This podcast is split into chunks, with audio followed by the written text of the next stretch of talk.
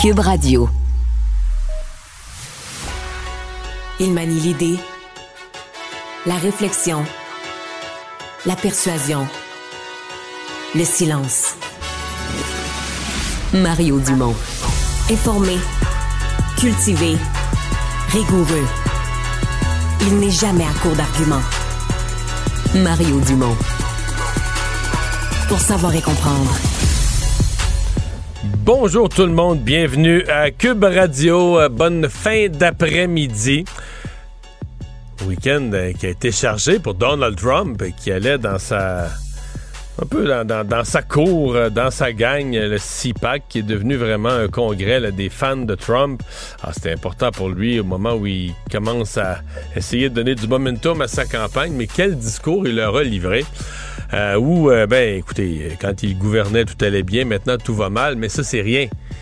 C'est que là où le monde s'en va sans Donald, sans Donald Trump, c'est vers une troisième guerre mondiale, purement et simplement. Et une seule chose pourrait nous en prévenir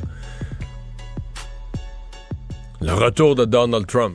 Et c'est comme ça qu'il a présenté les choses à ses supporters qui, eux, semblaient galvanisés par un discours euh, aussi sensé.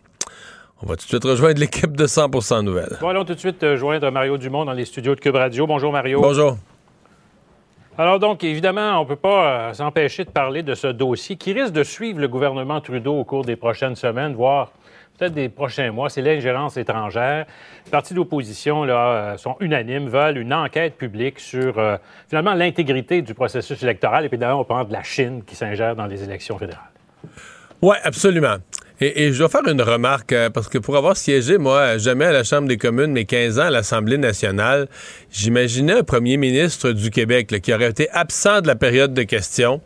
Après deux semaines de controverse quand le Parlement était en, relâche parlementaire, euh, et là on rentre et euh, je veux dire c'est quand même c'est quand même étonnant, mais ça n'a pas empêché l'opposition de poser toutes ces questions. Mais M. Trudeau devrait prendre la parole plus tard en après-midi. Il a perdu un appui important, M. Trudeau. C'est peut-être le plus gros fait de la fin de semaine. Alors que M. Rosenberg, l'ancien, euh, PDG de la Fondation Trudeau, qui avait présidé le, groupe de travail, le groupe de fonctionnaires sur l'ingérence, euh, dans une entrevue dans les émissions politiques de, fin de semaine au Canada anglais, a dit, ben finalement, euh, il, a dit comme trois choses importantes. Il a dit, oui, l'ingérence existe, c'est un problème, puis les Canadiens, les Canadiens sont inquiets. Il a, dit- il le sent que la population est inquiète. Il a dit le gouvernement devrait en faire plus. Euh, c'est pas banal ça non plus. Et il a dit que l'idée d'une enquête publique, fallait pas nécessairement fermer la porte. Il a pas dit il en faut une à tout prix, mais il a dit c'est une idée euh, certainement qui est à, qui est à considérer, qui est sur la table. Pourtant, M. Trudeau s'appuyait un peu sur, euh, sur M. Rosenberg, sur ses constats pour dire regardez, là, tout est correct. lui, il a fait le tour de la question, puis il n'y a pas de problème. Donc, c'est venu un peu euh, faire un trou dans la- l'armure dont, Justin Trudeau essayait de se servir jusqu'à maintenant. Dirais-tu qu'il commence à être commence à isolé, Justin Trudeau, et qu'à 17 heures, il pourrait faire une annonce qui est surprenante? Je le sais pas, sincèrement. M. Trudeau est parfois imprévisible, mais moi, depuis déjà dix jours, je suis formel. Je vois pas comment. À un moment donné, tu peux pas rien faire. On a déjà vu, sais, euh, ces, refus de créer une commission. Bon, la commission Charbonneau au Québec est peut-être la plus grosse, mais il y en a eu à Québec, à Ottawa, la commission Gomery. Tu sais, ces refus, refus, refus. À un moment donné, la pression monte, la pression vient de partout, des voix s'ajoutent. Et euh, le premier ministre là, qui essaie de tenir cette position-là finit toujours à un certain point euh, par être isolé dans sa position. D'autant plus, on a un sondage, je pense, qui sort par City TV, là, qui, qui vient dire, bon, quoi, presque les deux tiers des gens sont inquiets, soit une commission d'enquête, sont inquiets de, l'ingérence étrangère dans nos élections, soit une commission d'enquête publique. Donc, euh, difficile de voir comment M. Trudeau pourrait s'en sortir. Qu'il fasse ça ou qu'il fasse autre chose, mais sans poser un geste fort, là, je vois pas comment il pourra s'en sortir. Et puis, ce qui, ce qui a un effet peut-être aussi, c'est que les ingérences dont on parle, potentiellement, ont favorisé les libéraux. Ouais, mais en fait, euh, ça, euh, ça c'est comme si ça rend euh, M. Trudeau, mais oui, ça, mais pas juste ça. Euh, tu sais, euh, sa réponse devant un groupe de femmes d'affaires à quand on remonte jusqu'en 2013-2014, quel pays vous admirez au monde? La Chine. Euh, même on pourrait remonter à son père, là, puis son amitié. Tu sais, il y a comme quelque chose où... euh, on se demande, Justin Trudeau, il est-tu vraiment ferme par rapport à la Chine? et ça le rend un petit peu plus vulnérable. Je dis pas que ça y enlève une crédibilité. il y a eu quand il y a eu à tenir tête parfois à la Chine, il l'a fait là, comme premier ministre dans ses fonctions. Mais ça fait qu'à mon avis, il est un petit peu plus vulnérable là-dessus. On se dit, ben voyons, c'est quoi là? Qu'est-ce qu'il pense vraiment Justin Trudeau de la Chine? Et c'est pour ça que il doit, dans ses gestes, jamais, jamais laisser d'équivoque, jamais laisser de doute, de soupçon sur sa, fermeté, surtout lorsqu'il est question de protéger notre système électoral. Et depuis, il y a eu évidemment l'affaire Huawei, puis les deux Michael, et puis la, confrontation, entre guillemets, là, avec Xi Jinping au G20. Donc, euh, la, poignée de main. C'est un tableau. Oui, c'est ça, exactement. changeons de sujet. Parlons de Gilles Courteau. Euh, il y a eu cette, évidemment cette démission euh, hier. ça continue de faire des vagues, cette histoire-là.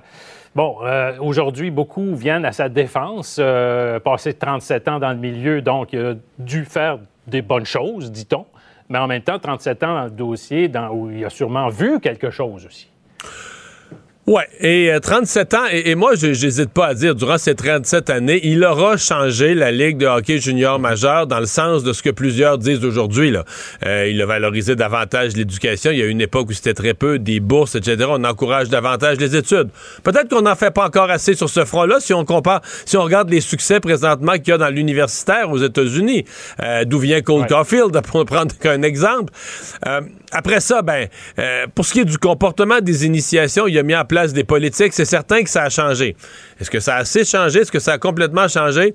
Moi, je le regardais euh, quand il s'est fait prendre la semaine passée, puis qu'il n'avait pas tout dit, puis qu'il est obligé d'avouer qu'il y a un, témoignage qu'il n'avait pas lu avant d'aller devant la commission parlementaire.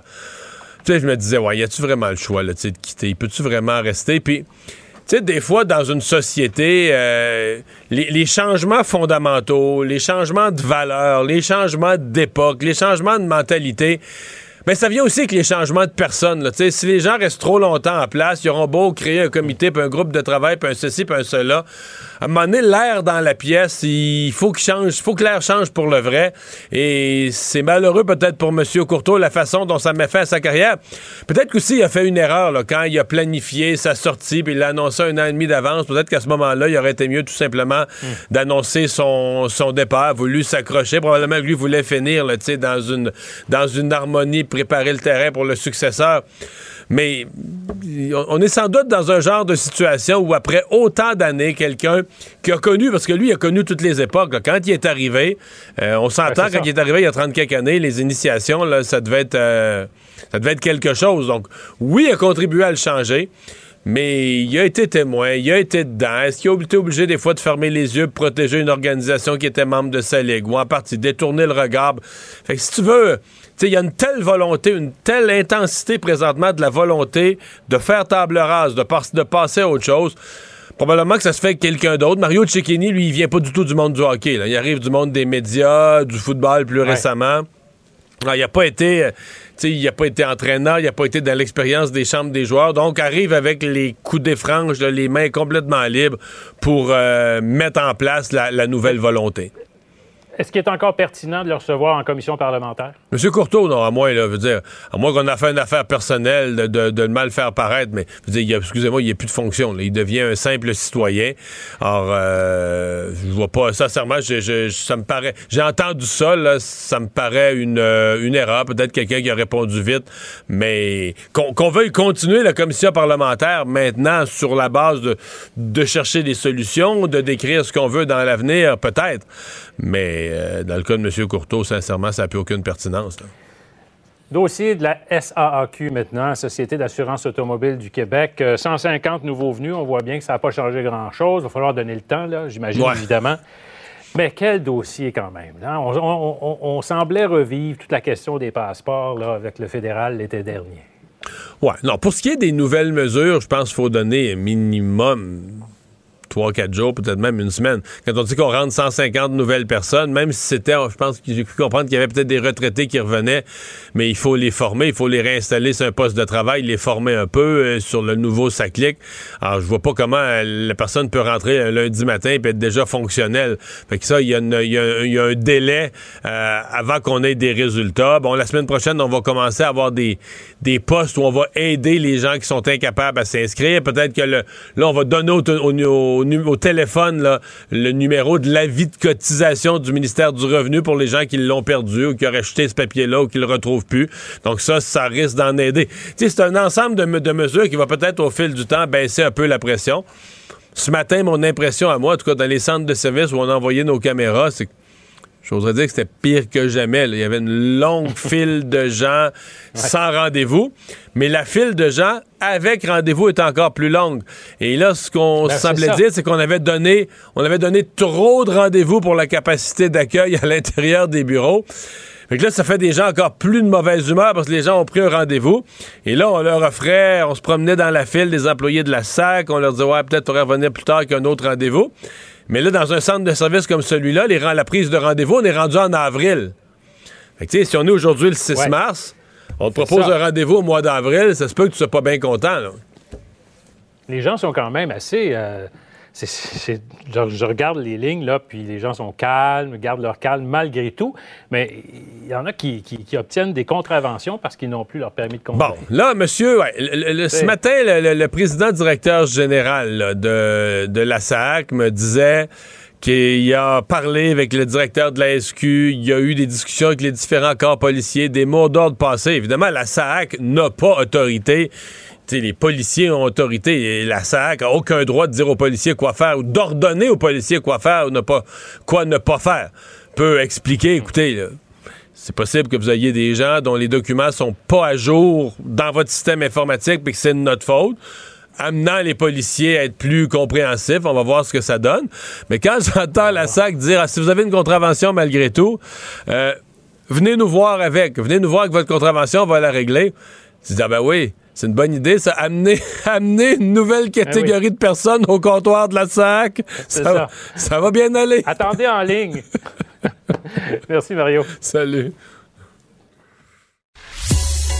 Il ne mord pas à l'hameçon des fausses nouvelles.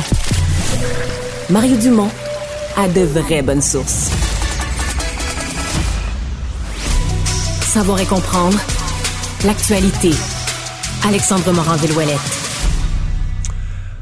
Bonjour Alexandre. Bonjour Mario. Alors on entend que la, Ligue de hockey junior majeur du Québec change de président, mais qu'on voudrait peut-être profiter de la transition pour euh, essayer de changer l'image de la Ligue. Est-ce qu'on aurait déjà ce lundi une première décision? En fait, c'est une décision qui remonterait déjà à quelques semaines lorsque l'Assemblée des membres de la LHGMQ aurait voté majoritairement en faveur d'une interdiction pleine et complète des combats dans le circuit. Décision qui aurait été apprise par nos collègues du journal de Montréal. Donc, il n'y aurait plus de bagarre dans la LHJMQ. Ça entraînerait automatiquement une pénalité de match. Il y aurait des exceptions, par exemple, dans le cas où on serait l'instigateur d'une bagarre également. Il y a déjà des règles qui sont strictes hein, dans la Ligue junior majeure du Québec. Dès qu'il y a des bagarres ou des combats, depuis le 30 septembre 2020, dès qu'on se combat, Mario, il y a une pénalité majeure de 5 minutes, 10 minutes d'inconduite aussi qui s'ajoutent. Donc, cette saison-ci, par exemple, il y a eu 536 matchs disputés dans la saison de la JMQ, il y a eu 79 combats seulement, entre grands guillemets, donc c'est beaucoup moins qu'un combat par match. Ce qui est moins que le ratio à une certaine époque. Oui, ou que le ratio encore dans la Ligue nationale de hockey, la Ligue majeure, ce qu'il faut comprendre aussi également. Donc ce serait vraiment une première décision, mais une décision qui, euh, aurait survenu avant la démission de Gilles Courteau, hier tard en fin de journée. Donc ce serait pas euh, déjà une première décision de Mario Cecchini, qui évidemment, là, euh, lui, est pas encore en poste. Mario Dumont. Plus pratique que n'importe quel moteur de recherche. Une source d'information plus fiable que les internets. Pour savoir et comprendre, Mario Dumont. Comment euh, la crise à la Société d'assurance automobile du Québec est-elle vécue par les employés eux-mêmes? Parce que, bon, les patrons nous donnent des entrevues, euh, il y a une critique de la population envers les patrons. Mais euh, les employés eux-mêmes, mais bon, probablement qu'un certain nombre d'entre eux se font engueuler. Et la question qui vient tout de suite après, c'est est-ce que certains employés euh, ont, euh, je sais pas moi, ont vu venir, ont été inquiétés quand on a annoncé qu'on allait être fermé pendant presque un mois, euh, janvier-février. Est-ce que, est-ce que certains employés s'étaient inquiétés publiquement qu'on accumule des cas, qu'on soit plus capable de, de reprendre le dessus ensuite? Christian Daigle est président du syndicat de la fonction publique et parapublique du Québec, le SFPQ. Bonjour, Monsieur Daigle. Bonjour, M. Dumont. Comment ça se vit par vos membres qui, euh, qui sont employés de la SAC? Ça se vit durement, très durement. Puis euh, on a eu des, euh, des gens qui nous ont, ils ont communiqué leur état d'âme, puis je vais vous laisser faire les sacs parce qu'on est en onde, puis je vais faire attention à ça, mais je veux dire, les employés à l'interne, là, vivent ça très durement parce qu'ils l'avaient prévu, ils l'avaient dit à leur gestionnaire que ce serait pas possible de fermer pendant trois semaines tous les services, puis de réouvrir le jour au lendemain comme si de rien n'était. C'était impossible d'arriver comme ça. Même M. Marcellet, le PDG de la société, a dit qu'il y a 430 000 transactions qui n'ont pas été faites durant les trois semaines d'arrêt, puis lui pensait ouvrir le lundi matin comme ça, avec pas plus d'employés, pas plus de transition que ça, puis que tout irait bien c'est complètement inconcevable d'arriver à ça. Donc, vous dites, il y a des employés qui avaient, qui avaient vu le problème, qui avaient vu venir le problème. Oh oui, ça, avait été annoncé, là. Ça avait été annoncé aux gestionnaires, ça avait été annoncé aux directeurs des différentes succursales, des différents centres de services, comme de quoi que ça fonctionnerait pas d'arriver comme ça. Puis encore aujourd'hui, là, il y a des gens, c'est drôle, hein? La semaine passée, c'est la semaine de relâche dans votre région à Montréal. Cette semaine, c'est la région de Québec aussi. On réouvre les systèmes en plein pendant la semaine de relâche parce que mes, les membres que je représente ont choisi le vacances il y a un an passé, puis ont choisi ces semaines-là. J'ai un centre de service ici à Québec. Ils sont quatre cette semaine pour travailler au centre de service sur le boulevard Ramel, alors qu'il devrait être 10 normalement si tout le monde était là. Pourquoi avoir réouvert les systèmes pendant ces semaines-là? C'est complètement illogique de ne pas avoir eu de plan B, de plan C, puis de plan D au cas où il y aurait des difficultés. Puis là, je parle même pas des problématiques d'informatique qu'on vit. Je parle juste au niveau de l'effectif. Euh, est-ce que les employés se font engueuler? Est-ce qu'ils vivent dans la relation avec les, clients quand un patient attend un client, un patient, un client attend 4 heures, 5 heures et devient impatienté, euh, outré, choqué, il peut être désagréable au comptoir? Ah, ah, oui, la sécurité, je veux dire, ont de la misère à arriver. La, semaine passée, il y a des agents de police qui ont dû intervenir à certains endroits pour calmer les gens. J'avais, cette semaine, il y a un agent de sécurité qui a reçu une plaque en pleine face ici dans la région de Québec. C'est pas compliqué. Les gens sont très impatients. Les citoyens sont très impatients. C'est pas des clients d'abord, parce qu'un client, si pas satisfait, tu pourrais aller à une autre SAQ, on n'a pas d'eau au Québec. C'est pas comme un garage que tu peux changer de garage quand ça faut pas en faire. On a juste une place. Puis malheureusement, le mauvais service, il nous vient de Mme Guilbeault, puis des hauts dirigeants de la SAQ qui ont pris des mauvaises décisions, qui ont fait une mauvaise planification et surtout une mauvaise communication avec la population du Québec. C'est ce qui s'est passé à la base même. Une de leurs explications, c'est que on a on aurait été trop longtemps sans faire les mises à jour. On parle de ce qu'on dit par exemple, je posais la question aux gens de la SAC, tu sais les banques là, ils font des migrations informatiques, des, changements de système, puis on n'est pas un mois sans pouvoir toucher nos comptes de banque puis avoir accès à notre argent, une chance là. Mais euh, parce que les autres, tu sais à toutes les 4 5 ans, ils se gardent à jour. Il semble que la SAC avait un système informatique mais vraiment vieux là, depuis des décennies. Euh, est-ce que ça correspond à ce que vous entendez qu'on a tellement euh, tellement retardé ou tellement laissé le système devenir désuet que la migration est, était plus faisable, disons, comme sans, sans, tout arrêter, tout fermer, tout reprendre à zéro? Vous avez tout à fait raison. J'ai des gens qui travaillent au niveau de l'informatique qui m'ont dit, exactement le même message que vous venez de livrer. Le système était rendu tellement désuet qu'on ne pouvait plus faire de mise à niveau. D'autres ministères, d'autres endroits vont faire les mises à niveau au fur et à mesure, vont changer périodiquement un peu la façon de faire pour s'assurer qu'on soit à jour, pour qu'on n'ait pas un si gros euh, un si gros trou pour faire la transition éventuellement, mais la SAQ ne l'a pas fait. Ça, c'est une mauvaise planification à travers les années qui n'a pas été fait, c'est une mauvaise planification qui a eu lieu à travers les années. Puis aujourd'hui, on se ramasse justement avec, il a fallu mettre le système à terre puis en repartir un au complet. Mais ce faisant, on aurait dû avoir une meilleure communication avec les citoyens du Québec pour le dire, là. Puis même aller créer, parce que l'autre problématique, c'est le MCN, le ministère de la cybersécurité et du numérique de M. Éric Kerr, où est-ce qu'il faut aller créer notre identité numérique. Puis ça, il n'y a pas eu beaucoup de communication non plus aux citoyens du Québec en disant allez créer votre identité numérique parce que vous avez un ordre de besoin après pour les différents services gouvernementaux si vous voulez aller en ligne.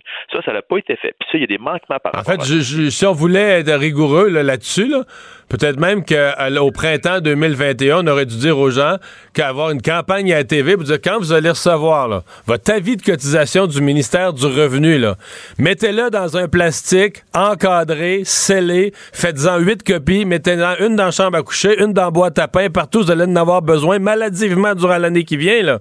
Parce que les gens ne l'auraient ben peut-être pas perdu. mais je pense que les gens reçoivent ça, des papiers du gouvernement. Je veux dire, on en reçoit, on en reçoit. C'est ça aussi qui s'est passé, là.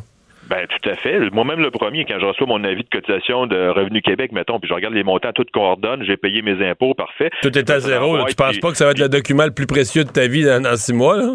Ben non, c'est ça. Je le mets dans ma filière, moi le sortir l'année prochaine que je vais avoir besoin de refaire mes impôts, puis c'est tout. Là, j'ai pas besoin de ça à tous les jours non plus, comme vous le dites. Là. Effectivement, là-dessus, il y a un gros manquement. Puis même les systèmes ont de la difficulté à se parler entre la SAAQ et puis le MCN. C'est ça qui a créé des problématiques parce que les gens ont eu des contraventions parce qu'un disait pas l'information à l'autre, et ainsi de suite. Là. Alors ça, puis même les gens, les membres que je représente dans l'air du comptoir, il y a encore des manquements au niveau informatique. Ouais.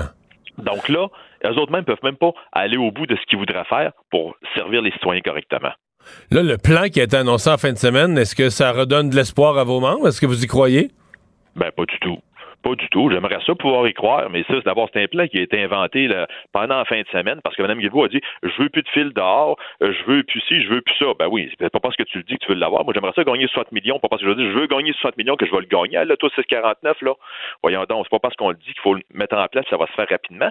On est déjà en déficit d'embauche au niveau de la SAAQ. On va pas embaucher du nouveau monde. On va aller cannibaliser d'autres services administratifs qu'on va amener du monde là. Puis ce monde-là, il faut toujours bien qu'il soit formé. Vous et moi, M. Dumont, on ne peut pas arriver demain matin à la centre des services en disant on va travailler, passez-nous un ordinateur, on va régler les problèmes. Il faut toujours bien qu'on ait une formation.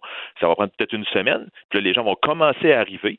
Puis comme je l'ai dit tantôt, on a beaucoup de monde en vacances la semaine passée, cette semaine. Ils vont arriver tranquillement pour pouvoir aider, puis ça ne sera pas en dedans de deux, en dedans de deux trois jours. Là. Il y a d'autres solutions qu'il faut mettre en place rapidement. On pourrait peut-être à ce moment-là dire bon, on va décaler la prise de photo pour le renouvellement du permis. Moi, ma photo sur mon permis, là, quand même que j'ai un petit peu moins de cheveux gris, puis que j'attends deux, trois mois de plus avant de reprendre ma photo, là, je pense que ça pourrait passer. Puis ça, il y a d'autres, euh, d'autres choses qui pourraient se faire également aussi, qu'on pourrait retarder, puis permettre après ça de rattraper le retard pour les gens qui ont, eux, besoin d'être au jour, à la journée même, aller à la SAQ ou faire ça, la transition. Puis à ce moment-là, y revenir à plus long terme. Là. Est-ce que euh, est-ce que vous encouragez vos membres à faire du temps supplémentaire? Parce que là, on dit ouverture le soir, ouverture la fin de semaine. Est-ce que vos membres vont faire du, du temps supplémentaire? Est-ce qu'ils vont avoir du TSO, du temps supplémentaire obligatoire? Est-ce que ça va être volontaire? Et si oui, est-ce que vous les encouragez à en faire? Ben, moi, j'encourage tout le monde qui peut en faire, là. Je veux dire, euh, j'aimerais bien, moi, que les gens, mettons, puissent en faire, mais une, mère monoparentale qui a ses deux enfants à la maison, puis en semaine de relâche, elle peut pas nécessairement le faire non plus. J'ai des personnes qui m'ont écrit ce matin en disant, mon boss se souvenait pas que j'avais pris une semaine de vacances, il m'écrivait, puis me, puis il me laissait des messages pour savoir pourquoi j'étais pas en ligne en train de répondre à des appels. J'ai dit, j'ai pas de gardienne cette semaine, il faut que je m'occupe de mes enfants, là. C'est pas vrai que je vais laisser mes enfants euh, en bas âge seuls à la maison. Il y en a qui ont des parents qu'il faut qu'ils s'occupent également aussi. Mais toute personne qui est habilitée à donner un coup de main, qui veut faire du temps supplémentaire, pas de problème. Mais là, mais là présentement, l'employeur leur demande. Est-ce que vous avez conscience ben qu'il y a eu des appels à faire du temps supplémentaire? Oui. Ah ben oui. Oui, oui, tout le monde était à en faire, c'est sûr et certain. Là. Puis présentement, nos gens prennent pas de pause, prennent pas d'heure de repas sous l'heure du dîner, sont même pas payés en temps supplémentaire pour ça. Normalement, la convention collective prévoit que nos gens vont être rémunérés s'ils ont besoin de sauter par-dessus les pauses l'heure du dîner, puis s'ils restent après le temps. Mais présentement, là, le temps qui est pris durant la journée, il n'est pas payé pour ça. Ça, on va avoir d'autres discussions après avec la SAQ là-dessus, ça c'est sûr et certain. Mais minimalement, nos gens qui sont en poste, dès qu'ils veulent faire du temps supplémentaire, il est autorisé. Ils l'ont demandé depuis la semaine passée. Ça, c'est sûr et certain. On nous euh, on, nous parle ou on nous promet, j'utilise le mot promet, que tout devrait être réglé au plus tard, plus tard, plus tard, à la fin avril. Vous êtes confiant là-dessus sur le, délai? Ben, Peut-être. Je ne peux pas vous dire que je suis vraiment confiant. Puis d'abord, fin avril, c'est dans huit semaines. Oui, Et moi, M. Dumont, là, c'est bien trop long.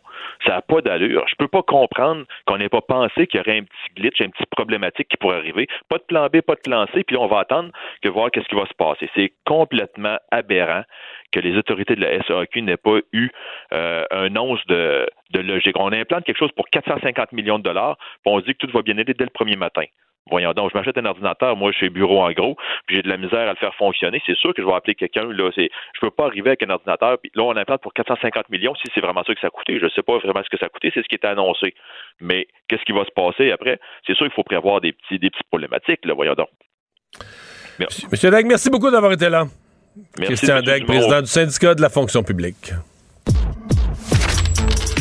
Économie, finance, affaires, entrepreneuriat. Francis Gosselin. Bonjour Francis. Salut Mario. La présidente de l'Union européenne qui est au Canada en voyage euh, officiel. Elle arrive ce soir, en fait, euh, Mario. Puis, euh, donc, elle est ici pour rencontrer, évidemment, le, M. Trudeau et, plusieurs autres ministres, faire une petite tournée. Euh, ce qui est intéressant, c'est que la presse canadienne l'a contacté quelques, en, prévision de, son, de sa venue ici. Et elle a répondu à quelques questions. Et notamment, elle semble croire, là, ou en fait espérer que le Canada va rapidement se concentrer à livrer à l'Union européenne ce qu'on appelle de l'hydrogène vert, Mario. Donc, de l'hydrogène qui est fait là, à partir de sources euh, renouvelables.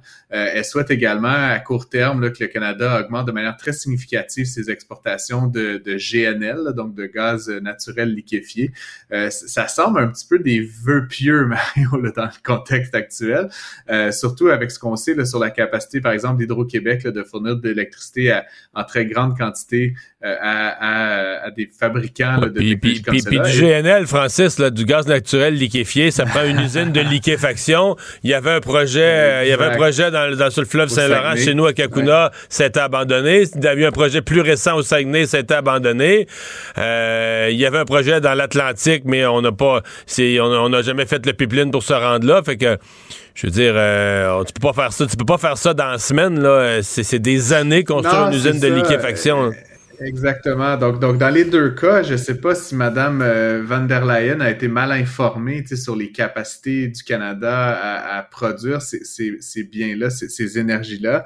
Euh, mais c'est certain là, que dans les médias, un, on n'a pas tellement de capacité excédentaire. Puis comme je le disais, en tout cas spécifiquement dans le cas de l'hydrogène, comme on le sait, euh, c'est très, très énergivore. Et donc, c'est même pas certain, encore une fois, là, que le Québec veut absolument se lancer dans cette direction-là, malgré la forte demande qu'il y a sur les marchés, ben, notamment européen, mais à travers le monde.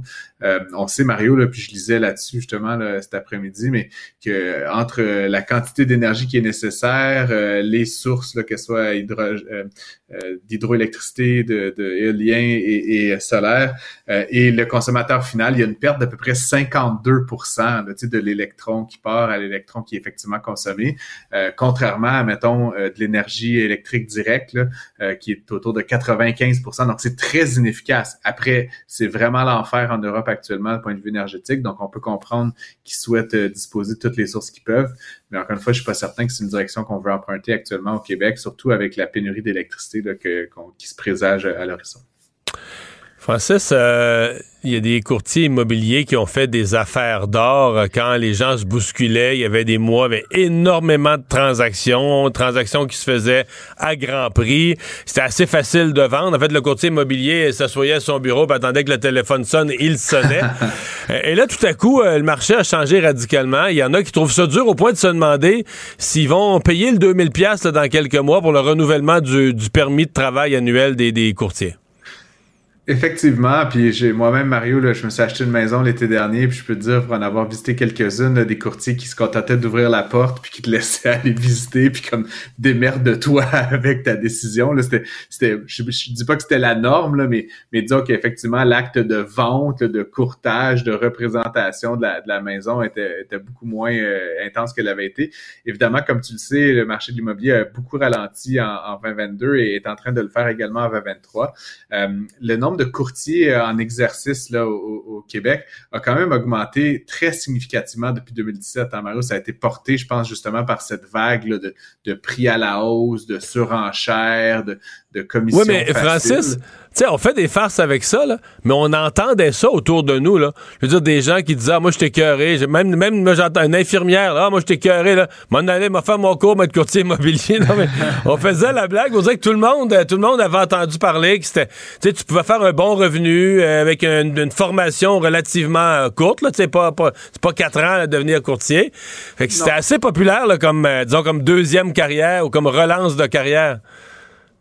Euh, oui, oui, ben effectivement, ça coûte, euh, selon les institutions, mettons le collège immobilier, Mario, là, qui est très réputé, là, ça coûte environ 5000 dollars se former. Ça dure quelques mois. Puis ensuite, comme tu l'évoquais, il y a un frais annuel d'à peu près 2000 dollars qui doit être payé là, pour euh, adhérer là, à l'OACIQ, puis renouveler son permis.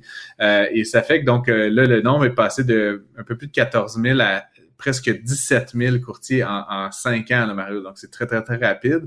Euh, et euh, là, ce qu'on entend, c'est qu'en fait, il y a plusieurs d'entre eux. Parce que tu raison, c'est de l'argent, on pense à une infirmière, c'est de l'argent qui peut sembler entre guillemets, un peu facile, etc. Mais ça reste qu'un un courtier immobilier, Mario, c'est d'une certaine façon, c'est un entrepreneur. Hein. Il faut constamment démarcher ses clients. Il y a des horaires très atypiques. Il y a des mois qu'on fait beaucoup, des mois qu'on fait rien. Donc, euh, puis il y a toujours ces, espèces de coûts euh, de base d'adhérer au permis, de s'acheter un véhicule, etc. Fait que, tu sais, ça ressemble plus à de l'entrepreneuriat qu'à une autre job. Et donc, euh, pour certains là, qui trouvent ça un peu moins drôle depuis le début de l'année, ben effectivement, là, on voit qu'il y a à peu près, selon des sources, là, puis euh, le, Journal de Montréal a fait un, article là-dessus. Il y a à peu près 1000 personnes, 1000 courtiers actuellement en exercice qui songeraient à ne pas renouveler leur permis euh, à la fin avril comme, comme il se doit. Donc, ça va peut-être donner de l'air à ceux qui restent, mais ça, ça, ça indique quand même que le secteur va pas très bien actuellement. Mais ça peut aussi indiquer qu'il y en a juste trop, là. C'est ce qui arrive. Quand un secteur ralentit. Non, mais quand un secteur ralentit, les gens qui sont moins dans leur domaine ou qui ont été moins travaillants ou qui. à un moment donné, il n'y a pas de business pour tout le monde, point. Mais tu sais, il s'est passé. Moi, à un moment donné, j'avais quelqu'un de mon entourage qui cherchait un condo euh, l'année passée, quand il y avait la période, le, pic des visites multiples, surenchères et tout ça. Et euh, la personne. Euh, tu cherche quelque chose, l'agent lui dit euh, euh, Ah ben non, ce que vous cherchez comme bien, là, c'est déjà, il y a déjà une offre déposée, acceptée, puis tout ça, il est trop tard. Bon, OK. Fait que, euh, mais elle dit, cherche dans votre secteur. Mais tu sais, mettons, là, Francis, là, dans les années 80, dans les années 90, dans les années 2000, quand t'entendais une personne qui a des moyens, qui a un job, qui dit cherche dans votre secteur, tu prenais son nom, son numéro de téléphone, tout courtier aurait fait ça en disant Hey, c'est un client potentiel, tu sais, je veux dire. Puis je vais vous rappeler. Là, là, pas de son, pas de lumière. L'agent a jamais demandé, Madame, je suis très occupé, j'en ai par-dessus la tête, bye, raccroché, pas pris le nom, pas pris le téléphone. Fait que c'est un peu ça aussi, là. Je pense qu'il y a des agents, surtout jeunes, là, sans vouloir, mais qui, qui ont pris les mauvais plis, là, qui ont pris le pli, que c'est facile, alors que ceux qui ont de l'expérience du vécu, là, eux autres ont continué à prendre leur numéro de téléphone, puis tout écrire partout, puis dire tu l'as jamais tombé un client, puis un prospect, puis tu sais, puis eux vont survivre, là. Euh, tu as tout à fait raison. Puis Mario, l'article euh, auquel je référais dans le Journal de Montréal cite euh, notamment le président du conseil d'administration de l'association des, des l'association professionnelle des courtiers immobiliers, M. Lacasse, puis qui dit en fait qu'il y, a quand même beaucoup de gens qui sont devenus courtiers dans les dernières, les deux dernières, trois dernières années pour ce qu'il appelle les mauvaises raisons. Là, fait qu'ultimement, il y a quand même une certaine noblesse à ce métier-là. Puis je crois que, comme tu le dis, la moindre des choses, c'est quand même d'offrir un peu de service à la clientèle, de rappeler les gens qui nous laissent leurs coordonnées, fait que peut-être qu'il y en a, il y en a eu, comme tu disais, un peu trop, puis ça peut effectivement faire du bien qu'il y, ait un certain, certain assainissement de la profession. Encore une fois, ça exige quand même plusieurs, une formation, un examen de certification. Donc, c'est pas, pas n'importe qui qui s'improvise courtier immobilier au Québec, mais effectivement, il y a peut-être eu euh, des gens qui l'ont fait pour, comme le disait M. Lacasse, les mauvaises raisons. Euh, FTX, euh, ce, ce, ce, géant déchu des crypto-monnaies, euh, ça continue de faire des vagues l'après FTX. Oui, ben deux choses. Petite, petite, euh, petite euh, aparté, Mario. Là, il y a la, la, cour euh, américaine, là, de, je me rappelle plus dans quelle juridiction, mais en tout cas qui, qui est en charge du dossier de Monsieur Bankman Fried, donc l'ancien dirigeant de FTX, qui a demandé une ordonnance pour s'assurer que Monsieur Bankman Fried n'utilise pas certains appareils dans certaines circonstances. Et j'ai lu l'article, c'est quand même assez drôle. Il, il le restreigne à un flip phone, donc il n'a plus le droit d'utiliser le téléphone intelligent pas le droit d'utiliser un VPN, pas le droit d'utiliser certaines applications encryptées comme Signal ou comme WhatsApp, euh, etc. Fait que, tu sais, ils rajoutent des couches là, pour éviter que M. Bankman-Fried continue à, à, sévir, on pourrait dire, euh, pendant qu'il attend son procès. Euh, mais ce dont je voulais te parler, Mario, c'est un autre acteur là, qui est maintenant le, le, remplaçant, si tu veux, de FTX dans la conscience populaire, ou en tout cas le plus gros joueur au monde dans l'échange de crypto-monnaies. C'est Binance. J'imagine que le nom, tu as déjà entendu ça quelque part. Ouais, absolument. donc, il est devenu vraiment le géant de, des crypto-monnaies.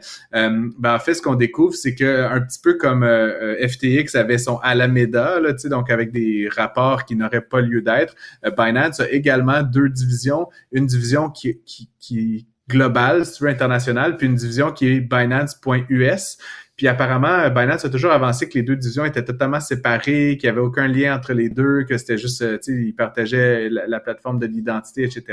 Ben, en fait, la Securities and Exchange Commission a découvert qu'il y avait quand même beaucoup plus de rapports que ce à quoi on s'attendait. Donc, a ouvert une enquête et de plus en plus, là, il, est, probable que l'entreprise doive répondre à des questions difficiles, notamment donc la Securities and Exchange Commission, puis peut-être même du Congrès américain.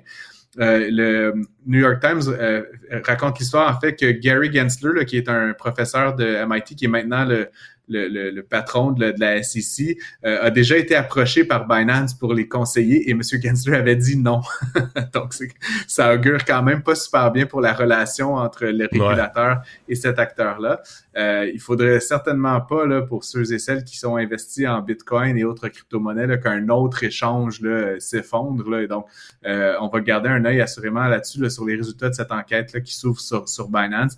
Euh, plusieurs élus américains là, cite que euh, Binance continuerait aujourd'hui d'héberger beaucoup de transactions illicites et il souhaite vraiment s'assurer qu'il y ait un meilleur contrôle sur les flux monétaires qui se transigent sur la plateforme. À suivre. Merci Francis. À, à suivre. Merci. Mario Dumont. Sous ses airs sérieux, se cache un gars qui ne se prend pas au sérieux. L'exercice lui-même Mario Dumont. va faire sortir plus de vérité sur ce qui s'est véritablement passé à ce moment-là. Gérez donc ça, s'il vous plaît. Isabelle Maréchal. Mais c'est parce qu'à un moment donné, si on paye pas tout de suite, on va payer tout à l'heure. La rencontre, Maréchal Dumont. Bonjour Isabelle. Bonjour Mario. Bien triste histoire euh, que celle de la jeune Maïté, mais qui revient dans l'actualité alors que sa mère a plaidé coupable. On a évité le procès. Sa mère a plaidé coupable à une accusation réduite euh, d'homicide involontaire. la famille est aux abois. En fait, surtout la famille du père. Euh, eux se disent évidemment victimes, ont perdu leur petite fille. 80 coups de couteau, c'est ce qu'on évalue. 80 blessures, en tout cas. Euh, et la mère qui euh, était, bon, avait pas pris ses médicaments antipsychotiques, était euh, droguée plutôt. Non seulement pas pris ses médicaments, puis elle s'est droguée. Donc Mais En fait, Mario, de ce que je comprends, c'est que cette, cette, cette femme consommait de la drogue depuis, depuis un certain temps. C'était connu au point où la direction de la protection de la jeunesse, la DPJ, avait même lancé une enquête, enquête pendant hmm. laquelle d'ailleurs la mère avait quand même pu continuer de s'occuper de sa fille Maëlie. Et là, ben, la DPJ a fermé le dossier en, concluant que finalement la mère n'était pas un risque pour la vie de sa fille. Visiblement, on s'est trompé. Euh, une autre fois cette femme qui s'appelle euh, Stéphanie Brossois euh, était incapable d'arrêter de consommer. Elle a consommé jusque dans les, heures qui ont précédé le. Mais ce soir-là, elle a consommé du GHB mélangé avec ben, un, mélange un gâteau au cannabis. Ah, écoute, sincèrement. Et puis, je t'en parle aujourd'hui parce qu'évidemment, ça bouleverse tout le monde parce que parce que quand on s'attaque à des enfants, il n'y a, pas de mots pour décrire la douleur qu'on peut tous ressentir collectivement, la douleur, l'incompréhension aussi, mais aussi parce que je trouve qu'il y a trop d'exemples d'enfants au Québec qui sont victimes de comportements violents de la part de leurs parents on peut les nommer, ne serait-ce que ceux qui nous viennent en tête. Évidemment, on pense à, Guy Turcotte qui a, assassiné ses deux enfants. On pense à Martin Carpentier qui a assassiné ses deux filles, euh, qui avait amené une, chasse à l'homme. On en a parlé beaucoup dernièrement parce que l'alerte Amber, visiblement, a soulevé beaucoup de questions. Il y a eu Adèle Sorella aussi qui a mm. Euh, euh, emprisonné ses deux filles dans une chambre hyperbare. Tu vas me dire, c'est un peu moins souffrant, mais c'est quand même deux meurtres, deux filicides. Michael Chicoine, qui a tué ses deux petits garçons de 2 et 5 ans, qui avait d'ailleurs fait dire au juge en décembre dernier, j'en ai vraiment marre que des parents s'en prennent à leurs enfants parce qu'ils ont des problèmes d'adultes incapables à, régler. Mais dans le cas qui nous occupe, la plupart des autres cas ont été condamnés au criminel. Dans le cas qui nous occupe, euh, il y a vraiment un diagnostic médical de psychose. Mais psychose, entendons-nous. Mais la psychose. Psychose causée. Ben c'est ça, c'est que t'as une personne qui a déjà des problèmes de santé mentale, prend pas ses médicaments, prend de la drogue. Fait que si t'as déjà des problèmes de psychose, tu mets en place toutes les conditions pour être atteint, pour faire une crise de psychose grave. Moi, c'est là que j'en ai. C'est toute la notion de l'auto-intoxication. Tu poses une série de gestes qui t'amène à une psychose, qui t'amène à perdre la tête. Puis là, ben, en perdant la tête, là, là tu, tu, tu, fais du mal à ton enfant. Mais effectivement, à ce moment-là, tu étais plus conscient de rien, plus conscient de la différence entre le bien et le mal. Mais pendant que tu t'auto-intoxiquais, personne personne n'a mis du GHB dans ton verre à ton insu, là. Non, exactement. Je pense que la consommation, c'est la responsabilité des personnes aussi. Après, il y a des gens qui sont tellement en souffrance que ça fait tellement mal, il y a une véritable douleur physique et mentale que tu penses plus à, d'autres. Et c'est pour ça que je te parle de la DPJ d'abord et avant tout, parce que je pense que c'est là où normalement il devrait y avoir des, des, des moyens pour essayer de, de, de, faire en sorte que ce genre de geste-là ne puisse pas être posé par un parent qui, est irresponsable. Il y a clairement une irresponsabilité d'une mère qui commet ce geste-là dans un contexte d'intoxication. Mais tu sais, euh, avant, c'était les parents alcooliques qui battaient leurs enfants. Aujourd'hui, maintenant, il y a tellement de drogue, tu sais, puis, puis la drogue est de plus en plus euh, admise comme quelque chose. Tu sais, on, peut plus, on n'a plus le droit de dire quelqu'un. Je le gouvernement, le, le comme le, permis, à partir du moment où tu ouvres des magasins, où tu vends du pot, tu, t'envoies le message à tout le monde, euh, aux jeunes euh, d'abord, puis à tout le monde que c'est bien correct de fumer du cannabis. Mais tu sais, du cannabis, moi j'ai fait assez d'entrevues avec des experts au fil des ans qui vont bien expliquer. Chez des adolescents, par exemple, un des, des premiers risques de psychose, c'est d'avoir fumé un joint de cannabis, puis il y en a beaucoup. Là, Et ça, c'est clairement pas assez dit. Là. Tous les experts le disent. Ah, mais ils le disent après. Après, tu sais, tu peux le nier, les jeunes peuvent le nier, les parents peuvent le nier. Il y a des parents qui fument avec leurs enfants. Moi, bon, c'est c'est leur affaire, mais tu sais, il faut que cette responsabilité, ou plutôt ces irresponsabilités, ben ça finit que ça, ça crée ce genre de comportement. Alors, étant en psychose avec des problèmes de santé mentale, on va finir par commencer à trouver que la santé mentale, c'est large, ça inclut peut-être un petit peu trop de monde, et c'est surtout, c'est que c'est rendu que ça déresponsabilise beaucoup. Je, sais, je nie pas, il y, a vraiment beaucoup de gens qui en ont des problèmes de santé mentale.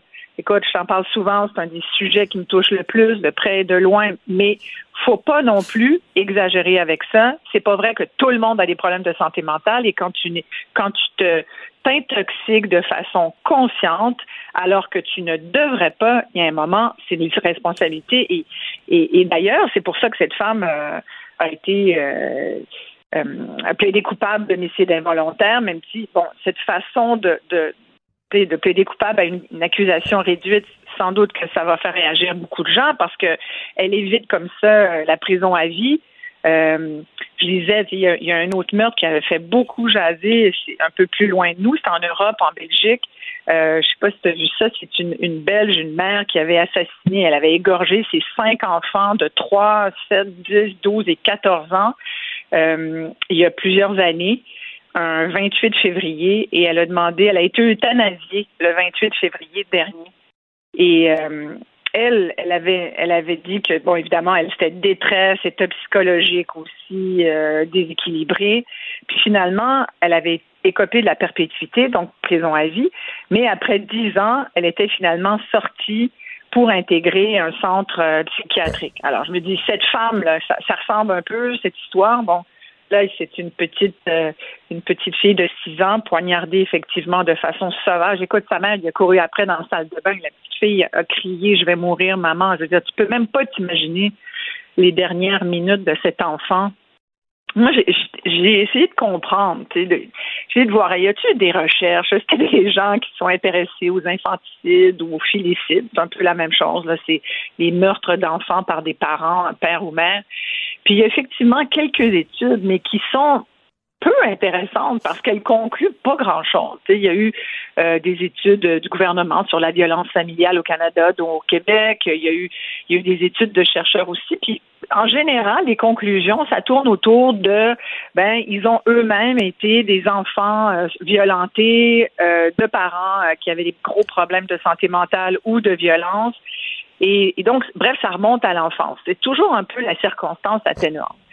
Mais je, finis par penser que ça, devient un peu facile comme explication, d'aller creuser dans l'enfance d'un peu tout le monde pour voir pourquoi tu as tué tes enfants.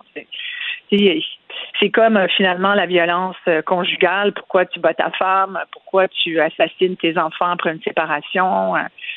Il y a, Ouais. dans les, Dans, dans dans- cas des séparations, là, ça n'a rien à voir avec le cas ici d'une psychose, mais dans le cas des séparations, il y a une espèce de folie d'autodestruction tout en voulant faire mal à l'autre. là. Tu sais, euh, euh, de blesser, de dire, regarde, là, moi, j'aurais pas à garder des enfants, mais tu ne l'auras pas toi non plus. Et ce genre de raisonnement complètement fou-là.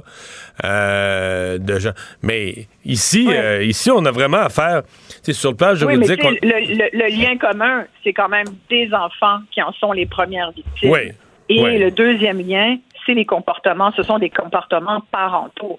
Après, peu importe la raison qui fait que le parent devient foudrage, que ça soit à cause d'une psychose causée par un cocktail de médicaments, d'anxiolytiques. Sauf qu'une psychose, il n'est plus lui-même. là. Il d'alcool. sait plus, il sait plus du tout ce qu'il fait. Exact. Et la preuve, c'est quand elle est sortie de sa psychose, la mère, elle a fait comme Ah, qu'est-ce que j'ai fait? tu sais. Un peu comme Guy Turcotte là, avec son lave-glace. Puis ils finissent toujours par un peu sortir de leur torpeur, torpeur ceux qui restent vivants, parce que il y a beaucoup de parents qui tentent de s'enlever la vie par la suite, qui se ratent.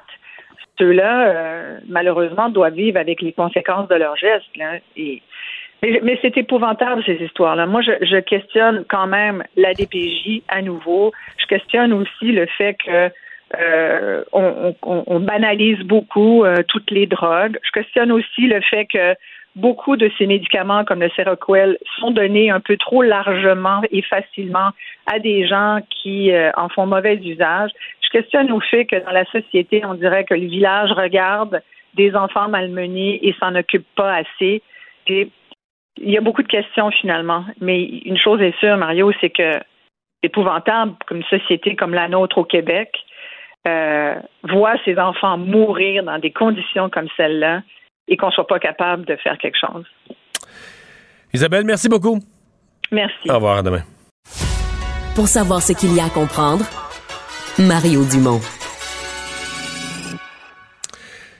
Une grande euh, campagne qui est lancée cette année dans le cadre de, la semaine d'action contre le gaspillage alimentaire. La campagne J'aime manger, pas gaspiller Canada. Euh, vous devinez qu'il s'agit ici de réduire le gaspillage alimentaire, de s'attaquer de front au gaspillage alimentaire. Sophie Langlois-Bloin, vice-présidente performance des opérations chez Recyc Québec, est avec nous. Bonjour. Bonjour, Monsieur Dumont. Euh, alors, euh, vous annoncez aujourd'hui finalement euh, cette campagne, vous donnez votre appui à des, initiatives. Est-ce que ça se règle le gaspillage alimentaire? On a l'impression que même, avec l'inflation, même avec la nourriture, tout le monde se plaint, ça coûte cher, ça coûte cher, ça coûte cher, mais on en jette toujours autant. Bien, c'est sûr que c'est une problématique importante. Euh, on voit quand même des, des, des avancées. Là, on sait qu'on a moins de matière organique à l'élimination dans les dernières années parce que notamment les gens participent à la collecte des matières organiques. Mais ce qu'on veut en, en premier lieu, c'est réduire à la source. Donc, c'est pourquoi cette semaine, dans le cadre de la semaine d'action contre le gaspillage alimentaire, on partage des trucs simples pour que les gens, dans leur quotidien à la maison, changent des petites choses ou intègrent des trucs pour réduire puis s'assurer de bien manger et de bien conserver aussi les aliments qu'ils achètent. Alors, quels sont ces, quels sont ces trucs? Ben, il y en a plusieurs. Oui. Euh, la, la, la campagne J'aime manger, pas gaspiller, euh, qui, qui est déployée à l'échelle canadienne, a trois grands axes. Ça, C'est comment bien planifier, comment utiliser tout, donc toutes les parties des aliments, et comment conserver. Euh, donc, euh, par exemple, pour planifier, ben, je vous donne un, un, un truc. euh, des fois, juste prendre, si on n'a pas le temps de faire une liste d'épicerie écrite et détaillée, prendre une photo de l'intérieur de notre réfrigérateur ou de notre euh, par exemple, ça peut nous, nous éviter d'acheter des choses en double et en triple une fois rendu à l'épicerie. Donc, ça peut être un truc qu'on peut faire euh, pour bien utiliser, euh, pour utiliser toutes les parties des aliments, par exemple, aussi euh, sur le site de la campagne, on voit des recettes ou des durées de conservation. Aussi, des fois, c'est un élément sur lequel les gens à la maison, on se pose des questions. Là, il y a une date sur une canne de conserve. Est-ce que je m'y fie ou je peux la, la consommer, euh, passer la date? Donc, euh, il y a des trucs aussi par rapport à ça. Puis comment Mais ça, ces dates-là, juste le fait de mettre une Oui. date, là, c'est responsable de. C'est fou, à mon avis, c'est responsable de tonnes de nourriture qui se gaspillent pour rien, là. Ça fait partie partie, oui, parce qu'on voit que les gens euh, les respectent les, les règles. C'est sûr qu'il y a un, on souhaite pas. Euh, ben, pas tout le monde. Là, ça, ça, ouais, ça sépare. Je peux vous dire, regarde moi là, j'étais en totale santé puis je mangeais rien que du passé date là. Ben, il y a beaucoup d'aliments, puis je parle des cannes de conserve, euh, puis c'est là aussi le truc où on dit il faut aller au-delà des dates de péremption pour certains types de produits. Il faut se fier à nos sens. On s'entend que les cannages, on peut les consommer, passer les dates euh, bien longtemps après. Il y a beaucoup d'aliments aussi pour lesquels on se fie à nos sens. Le yogourt est peut-être un, un, des meilleurs exemples. Là. Euh, souvent, la date est passée, mais quand on l'ouvre, il, sent bon, il n'y a pas rien visuellement. Le yogourt, là, c'est pas, le yogourt parce que les gens qui se pensent audacieux des fois, parce qu'ils ont dépassé deux, trois jours la date, là. Mais c'est des semaines, voire euh, une couple de mois, là. Puis c'est encore bon, là. Peut-être pas un petit fond tout dégueu, mais un pas oublié, pas ouvert du tout, là. Deux mois, trois mois, il est parfait. Tu peux même pas ça. Je veux dire, c'est, toutes ces dates-là, à mon avis, c'est source de gaspillage, là, éhonté de nourriture. Bien, ça fait partie des, éléments avec lesquels on travaille actuellement, puis c'est pour ça qu'on donne des trucs pour dire aux gens de se fier à leur sens, par exemple. Puis comment aussi conserver les aliments. Hein? Il y a des fruits, des légumes où ils vont préférer être dans le frigo, d'autres sur le comptoir. Donc euh, il y a plein de trucs euh, euh, sur le site de la campagne J'aime manger, pas gaspiller. Qu'est-ce qu'on peut congeler aussi? Pratiquement tout se congèle. donc ça peut nous permettre quand on voit qu'un aliment arrive, arrive, par exemple la viande aussi. C'est un aliment qu'on qui se gaspille. Donc, on voit que ça fait deux jours qu'il est dans le réfrigérateur. On compte pas l'utiliser. Ben, le congeler, ça permet de prolonger la durée de vie. C'est sûr qu'après ça, faut, faut, faire le ménage de notre congélateur aussi une fois de temps en temps, utiliser les aliments qu'on a conservés euh, pour pas les perdre ultimement ceux-là non plus. Hmm.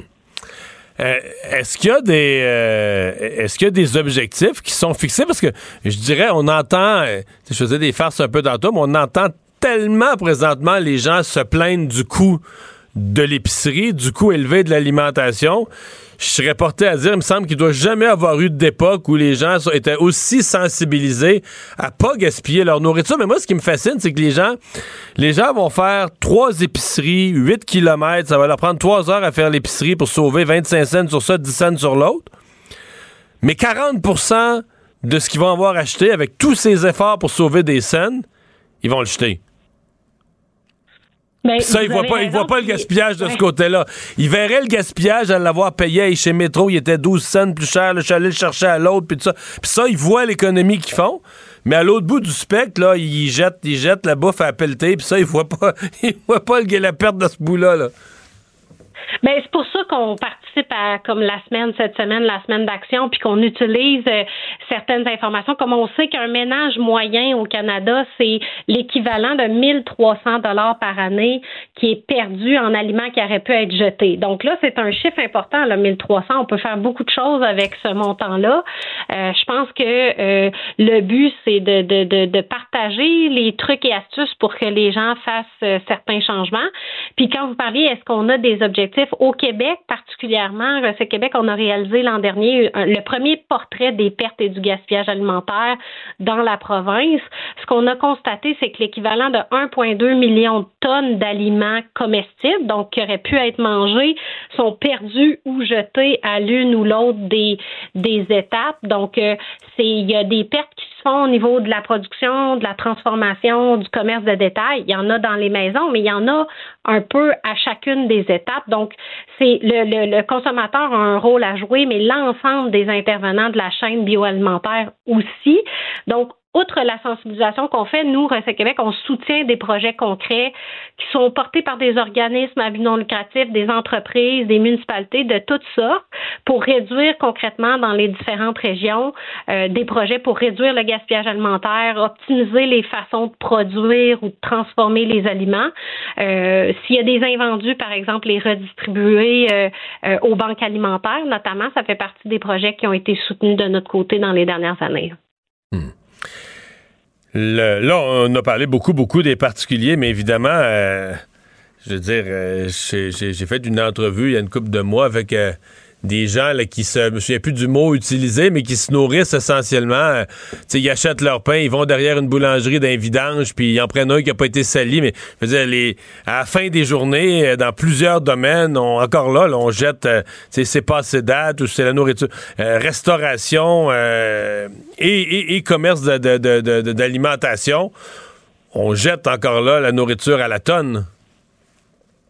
Oui, mais il y a de plus en plus des initiatives, puis ça c'est important. Je pense que euh, il y a personne qui se lève le matin puis qui se dit bon moi j'ai le goût de jeter un aliment. C'est vrai pour le citoyen comme l'entreprise, mais il faut que l'alternative soit simple et stable. Donc pour les les détaillants d'alimentation, les restaurants, ils vont avoir besoin de des fois de plus qu'un organisme qui, avec qui ils vont travailler, mais la tablée des chefs est très présente. Le réseau des banques alimentaires aussi a un programme de récupération en supermarché qui est établi, qui est bonifié aussi à travers le temps. Donc, je pense que ces alternatives-là euh, sont, là, font un travail important sur le terrain, puis ça donne des résultats. Tout ce qu'ils récupèrent, euh, ça permet de donner euh, que ces aliments-là soient mangés, par exemple, donc d'éviter de les jeter.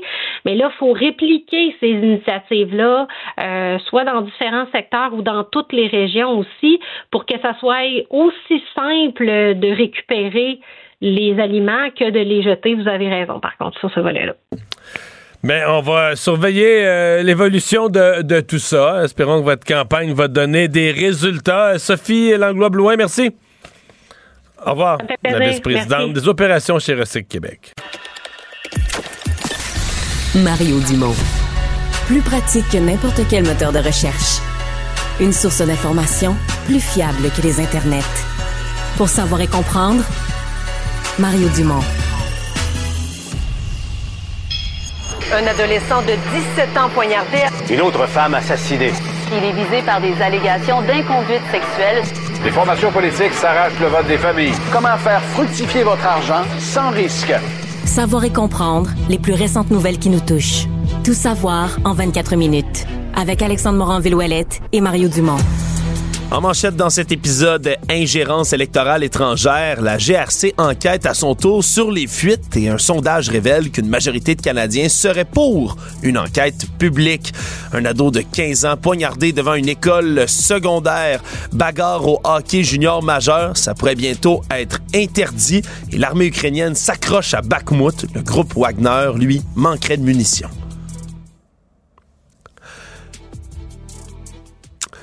Bonjour Mario, bienvenue à Tout savoir en 24 minutes. Euh, première nouvelle aujourd'hui, la GRC qui a annoncé vouloir enquêter sur les fuites qui entourent l'ingérence étrangère.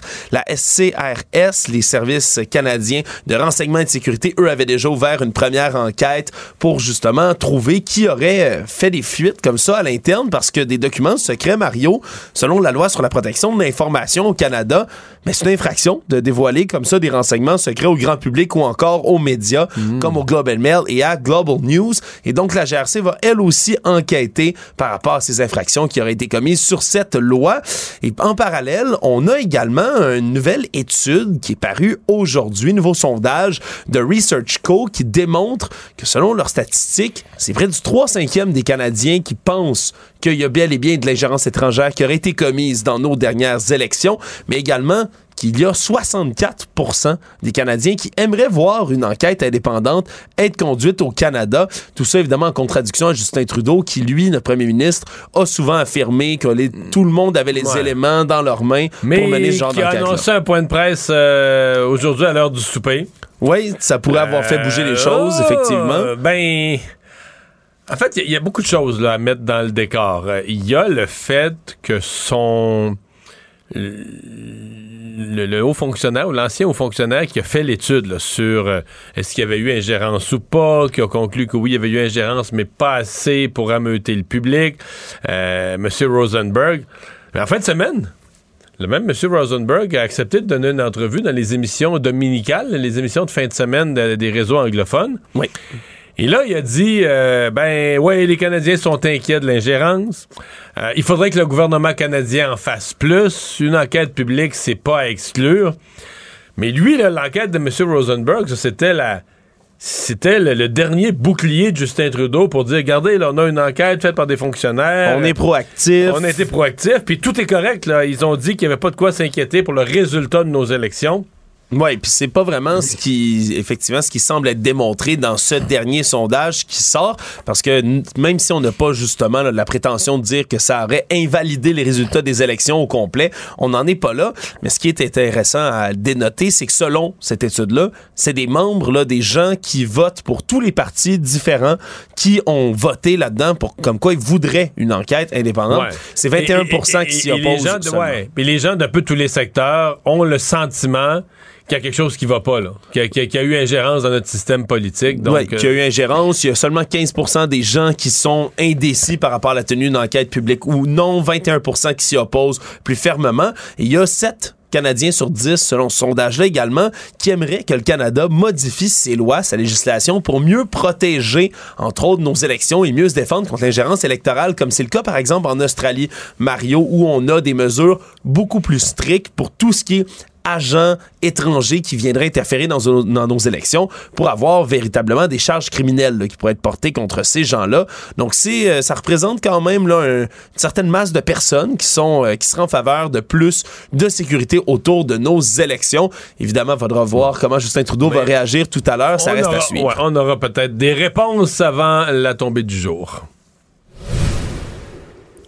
Suite à la démission de Gilles Courteau, le commissaire de la Ligue de hockey junior majeur du Québec, on apprend aujourd'hui que l'Assemblée des membres aurait voté il y a quelques semaines majoritairement en faveur d'une interdiction complète et pleine des bagarres dans la Ligue de hockey junior majeur du Québec, législation qui doit encore être entérinée évidemment lors des prochaines réunions de la LHJMQ qui est en juin prochain, mais si ça, et en- si on prenait cette décision-là, mais toutes les bagarres entraîneraient une pénalité de match automatique en ce moment depuis le 30 septembre 2020. C'est une pénalité majeure de 5 minutes, 10 minutes d'inconduite également qui sont données à quelqu'un qui va Mais là, faire tu une automatiquement bagarre. sorti du match. Ouais. Ce qu'il faudra voir dans leur réglementation, c'est que pour une bagarre qui arrive, à, je sais pas moi, dans les, les- les dernières minutes de la troisième période, est-ce que c'est automatiquement le pro? Parce que sinon, ça, veut- ça veut dire tu te fais sortir du match euh, à 19 minutes, euh, 22 secondes. euh, Ouais, tous les combats vont se passer à la fin du match Ouais, dans, cette, dans instance-là parce qu'on serait sauvé. Est-ce que ça s'étirerait sur une deuxième partie par la suite? J'ai hâte de voir, mais chose certaine, je pense que la Ligue de hockey junior majeur coule cette nouvelle-là aujourd'hui.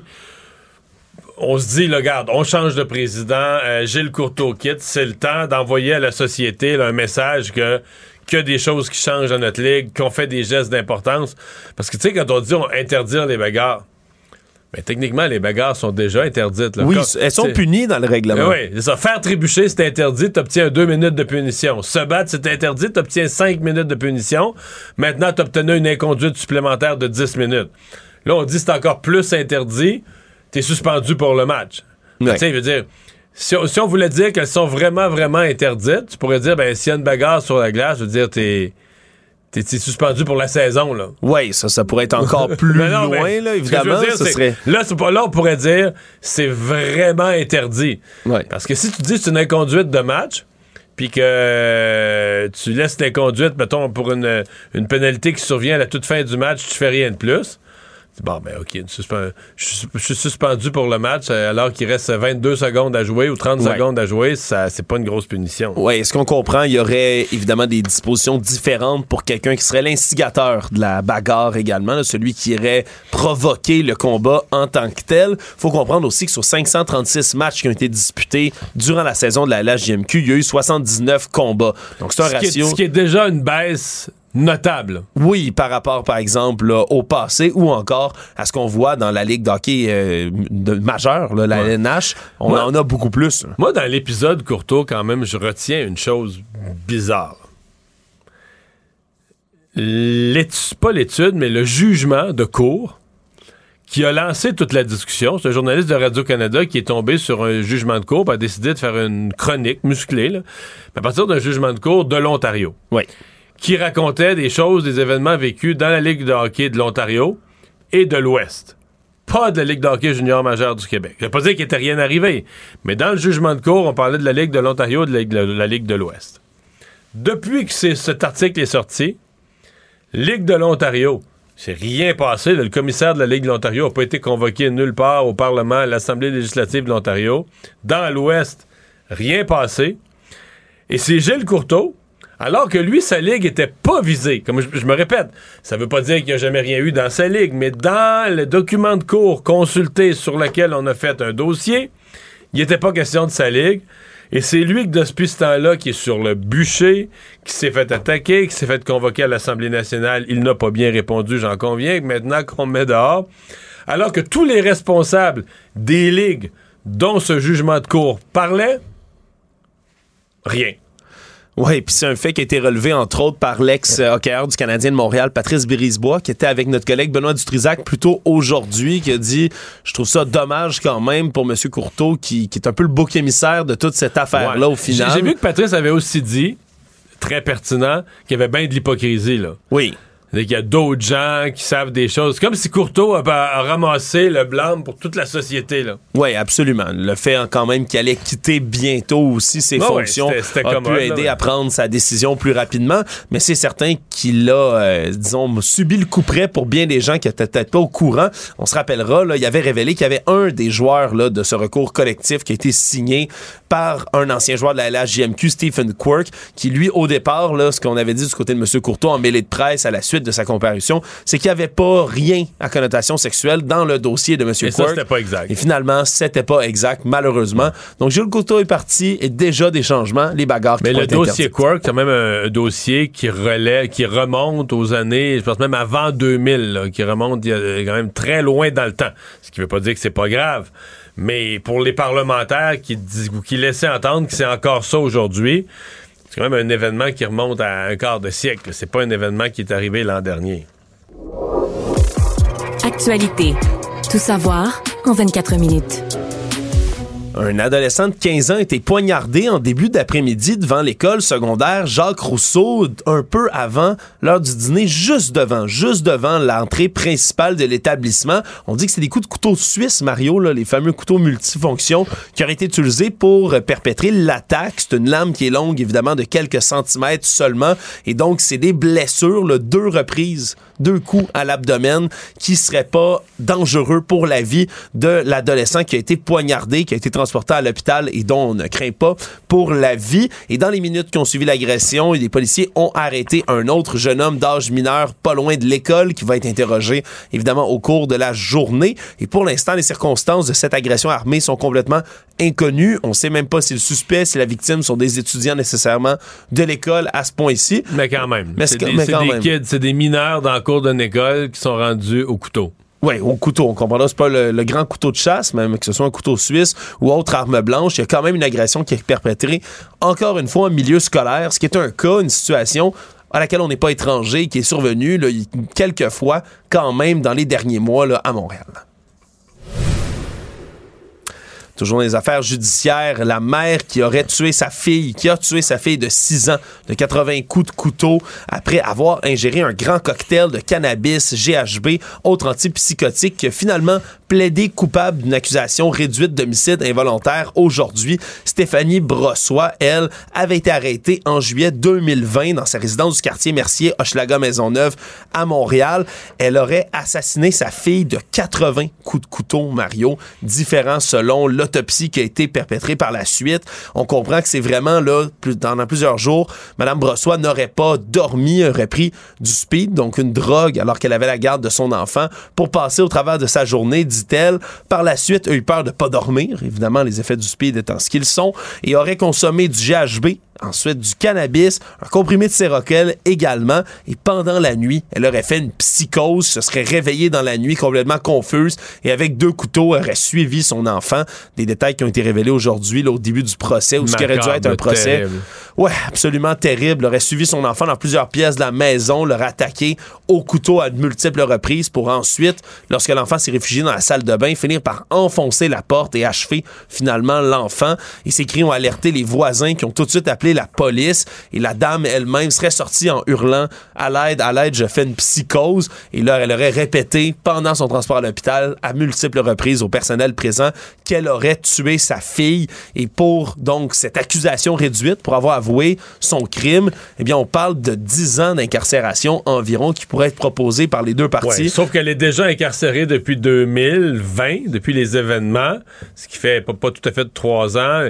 Et là, de l'incarcération préventive, des fois, ça compte plus. Là, on Euh, parle après ça si elle fait. Ah, elle en fera plus très long, là, potentiellement. Ouais, parce qu'on peut être libéré là, une certaine proportion de la peine. Dépendamment de l'aide, c'est quand même grave.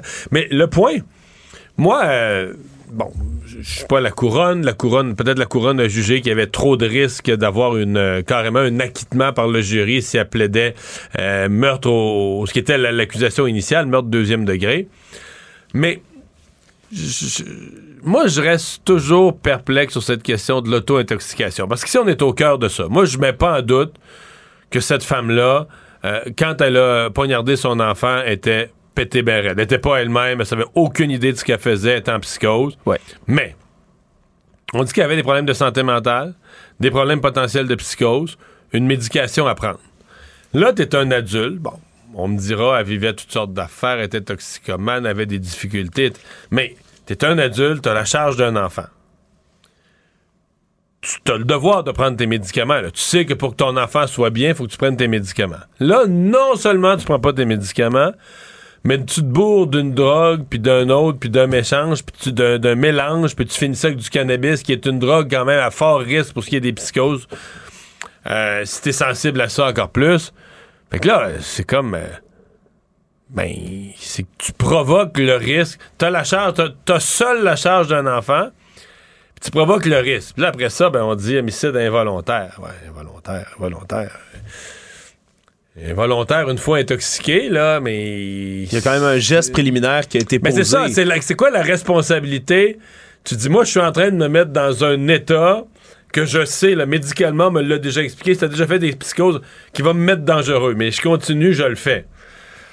Ouais, c'est comme c'est comme boire de manière excessive, conduire sa voiture, frapper quelqu'un après. Mais c'est parce que dans la comprend que pas plupart- volontaire, mais mais, dans la plupart des cas, c'est plus recevable comme défense de l'auto-intoxication. Euh, mais là, dans ce cas-ci, je pense que c'est un cas complexe, mais je comprends en tout cas la famille de la, de la- parce que la famille du côté du père, eux, là, sont, sont aux abois, là, sont Ouais. révoltés contre l'espèce de peine réduite. Ouais, le père lui-même qui a demandé à ce qu'on lève justement l'interdit de communication sur l'identité de sa fille dans le cadre du procès, donc voulait certainement que les médias finissent par en parler de ce cas-ci. La grand-mère de l'enfant, elle aussi, qui était révoltée, qui avait proposé, dit-elle, de garder l'enfant cette journée-là. Donc vraiment une famille qui est complètement atterrée par cette il y a la peine. DPJ là-dedans, là, qui, a Ouais. laissé- qui était sur le dossier, mais qui a laissé l'enfant avec la mère. Ouais, il aurait fait une enquête sur la consommation de drogue de la mère, mais aurait fermé le dossier en concluant qu'il n'y avait aucun risque pour la jeune Maëlie, qui malheureusement a retrouvé la mort dans cette histoire-là. Tout savoir en 24 minutes. On parle toujours du projet de loi, ou plutôt de la loi C5, loi fédérale qui permet de purger des peines à domicile. Le DPCP, le directeur des poursuites criminelles et pénales ici au Québec, a décidé de pas porter en appel une peine de prison à domicile qui a été imposée par Jonathan Gravel, qui est un homme coupable d'avoir pénétré une femme sans son consentement. C'est le cas, lui, entre autres, qui avait mis en lumière les- l'espèce de dichotomie qu'il y a dans la loi C5 et qui a eu des échos jusqu'à l'Assemblée nationale. C'est ce qui a mené, entre autres, ministre de la Justice du Québec, Simon Jeanin Barrette, à envoyer une motion, une lettre à Ottawa à l'unanimité de la, le- du Salon Bleu ici à Québec pour qu'Ottawa modifie la loi pour mettre fin, entre Sauf autres, que, aux peines de prison. euh, sauf que, c'est ça. Là, le DPCP ne va pas en appel, mais c'est la nouvelle loi fédérale. Il y avait avant des peines d'emprisonnement minimales. La nouvelle loi fédérale est venue les enlever. L'avocat de, de- de Gravel a plaidé le fait que le. le- n'y a pas de hasard. là. La, la Chambre des communes, le législateur a voté une loi pour être moins sévère parce que tu votes une loi parce, pour que, parce que tu veux être moins sévère avec ce genre de crime-là. Favoriser Le- la réhabilitation quand il y a un Ouais, faible ouais. risque de récidive. Donc, puis loi appuyée par le Bloc québécois. Alors moi, euh, je suis pas d'accord du tout avec cette loi-là, mais je peux pas... Si j'étais l'avocat du, du type, j'aurais fait la même chose. J'aurais plaidé, de regarde, le Parlement vient de dire, soyons moins sévères avec les, les- les cas d'agression sexuelle. Ben, c'est exactement ce que le juge a décidé, puis la couronne décide de pas aller en appel. Oui, la DPCP a quand même tenu à réitérer que même s'il porte pas cette cause-là en appel, il continue à s'opposer à l'emprisonnement dans la collectivité et justifie plus de l'incarcération ferme quand il y a des cas de violence sexuelle. Donc, on a une espèce de double message du côté du DPCP qui condamne quand même ce cas-là tout en décidant de ne pas porter la cause en appel. Et en parallèle, Mario, on apprend qu'il y a un homme, lui, qui a causé la mort de son meilleur ami en conduisant une voiture en septembre 2020, Maxime Fortin, qui a embarqué trois de ses amis qui faisaient la fête vers 1h30 du matin dans le secteur de Saint-Zénon, les embarquer comme dans la boîte, si on veut, de sa camionnette en arrière et en conduisant, on dit, selon certains témoins, qu'il aurait dérapé, freiné sec, un de ses amis serait tombé, lui, de la boîte sur la tête et en serait décédé par la suite. Et là, c'est un autre cas où on a un homme qui veut, lui, utiliser la loi fédérale C5 pour purger sa peine à domicile. Donc, toutes les semaines ou toutes les deux semaines, on en a de plus en plus de ces cas de gens qui tombent sur cette disposition-là de la on loi. On avait eu aussi pour un crime par arme à feu. Donc. Exactement. Donc, euh, c'est quand même euh, tout un cas et on n'a toujours pas vraiment là, de réponse d'Ottawa, si on veut, Mario, à ce qui a été envoyé par Québec dans le cas de la loi C5. Donc, pour l'instant, rien semble indiquer que ça risque d'être modifié à court terme. C'est encore, malgré l'ajout de 150 employés en renfort, euh, le bordel aujourd'hui dans les bureaux de la SAQ. On parle de très longues files dès ce matin qui étaient observées dans plusieurs bureaux de la SAQ, justement à Montréal. On parle de files pour les gens qui étaient évidemment sans rendez-vous, qui se sont présentés, mais des files parfois encore plus longues pour les gens qui avaient déjà pris rendez-vous et qui, dans plusieurs cas, étaient même pas capables, eux, de se rendre puis d'avoir leur rendez-vous, leur permis dans plusieurs cas. On leur disait, on, les- on leur suggérait, écoutez, ça va être vraiment trop long aujourd'hui, vous devriez vous prendre un autre rendez-vous. Mais là, on est rendu en avril avec la prise de rendez-vous là, sur, euh, au centre de service où ils étaient, ou dans ce secteur-là. Euh, Il n'y a plus de rendez-vous là, pour tout le mois de mars. On est rendu en avril. Ouais. Que là, euh, si ton si t'as un document qui vient à échéance, euh, si t'as quelque chose à régler, un permis, etc., ben tu peux pas, tu peux pas attendre aussi longtemps que ça. Ouais, puis il y a des cas justement de gens qui ont besoin de leur permis de conduire, Mario, pour faire leur travail. Travailler, dans Des certains faux- cas. Ouais, dans certains cas, c'est même le gagne-pain lui-même est lié à la conduite automobile, la conduite de camions et autres véhicules. Et donc, on a des cas où il y a des gens, euh, très certainement, qui vont finir par conduire, eux, sans leur permis, ou qui n'auront pas le choix, jusqu'au bout du délai. C'est quand même une drôle de situation, évidemment, là, qui vient euh, saisir la SAQ. Économie. Alors que les ventes de maisons sont au ralenti, Mario, on a euh, les courtiers immobiliers qui sont dus pour renouveler leur permis au mois d'avril. Ça arrive toutes les années.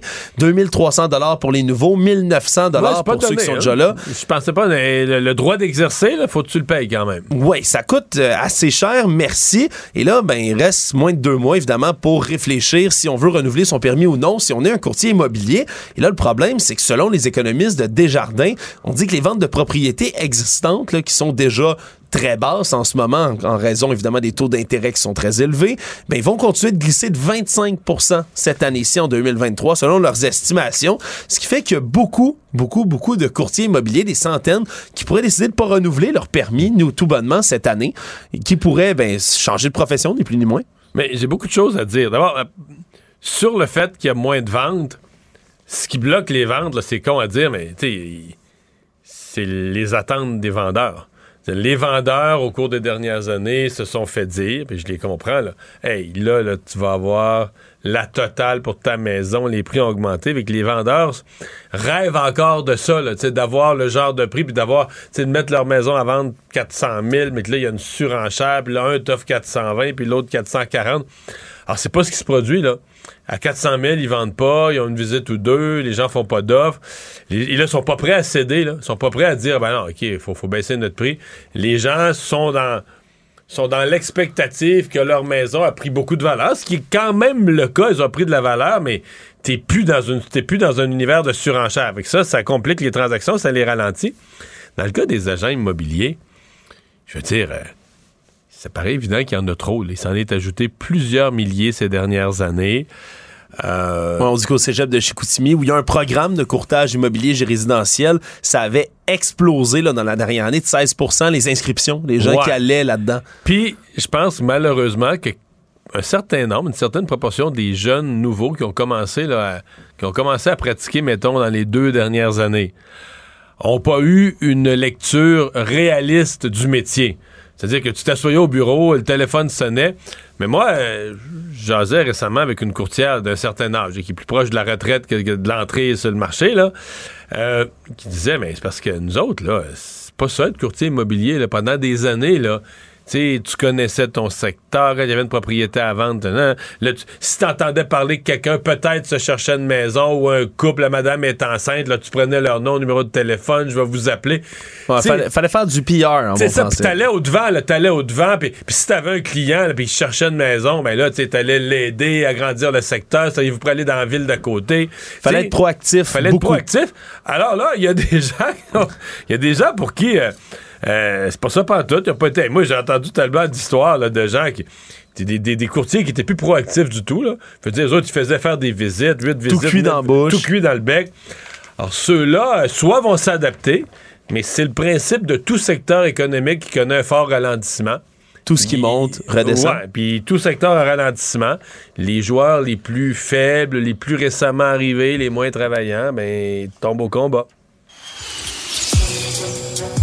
Le Monde. En terminant, Mario, l'armée ukrainienne ont annoncé aujourd'hui qu'ils allaient renforcer leur position à Bakhmut, qui est l'épicentre des combats dans l'est du pays. Ça fait presque. On, pensait que c'était cuit Bakhmut pour les Ukrainiens, mais c'est plus sûr, là. Hein? Oui, parce qu'il y a des rumeurs qui vont bon train depuis déjà plusieurs semaines, comme quoi Bakhmut serait sur le bord de tomber. On dit qu'il y avait plusieurs routes de ravitaillement qui menaient originellement les troupes ukrainiennes jusqu'à la ville de Bakhmut qui ont été coupées une à une par les forces russes. Mais là, on a dit qu'on allait renforcer ce front-là. Le chef d'État Volodymyr Zelensky, le président ukrainien évidemment, qui a dit qu'on allait continuer de renforcer, qu'on n'allait pas se replier sans combattre jusqu'au bout. Et en parallèle, ben, il y a des nouvelles, des mauvaises nouvelles qui parviennent du côté russe. Il y a le chef du groupe paramilitaire russe Wagner, Evgeny Prigogine, qui lui, durant la fin de semaine, s'est plaint pour une deuxième fois en deux semaines d'un manque de munitions. Faut comprendre que eux, c'est comme un groupe de mercenaires payés par l'armée russe pour aller se battre sur le front, qui emploie beaucoup de prisonniers et autres dans leur rang. Mais eux disent, selon leur chef, qu'on n'envoierait pas assez de munitions de leur côté, que ce serait comme soit une traîtrise, soit une punition de l'armée russe à leur égard. Bref, les, les, carottes sont pas totalement cuites dans le coin de Bakhmut et c'est un, front évidemment où c'est extrêmement chaud et où les pertes sont très très lourdes. Les pertes des deux côtés sont vraiment énormes. Résumer l'actualité en 24 minutes, c'est mission accomplie. Tout savoir en 24 minutes. Un nouvel épisode chaque jour en semaine. Partagez et réécoutez sur toutes les plateformes audio. Disponible aussi en audiovisuel sur l'application Cube et le site cube.ca. Une production Cube Radio. Il ne mord pas à l'hameçon des fausses nouvelles. Mario Dumont a de vraies bonnes sources.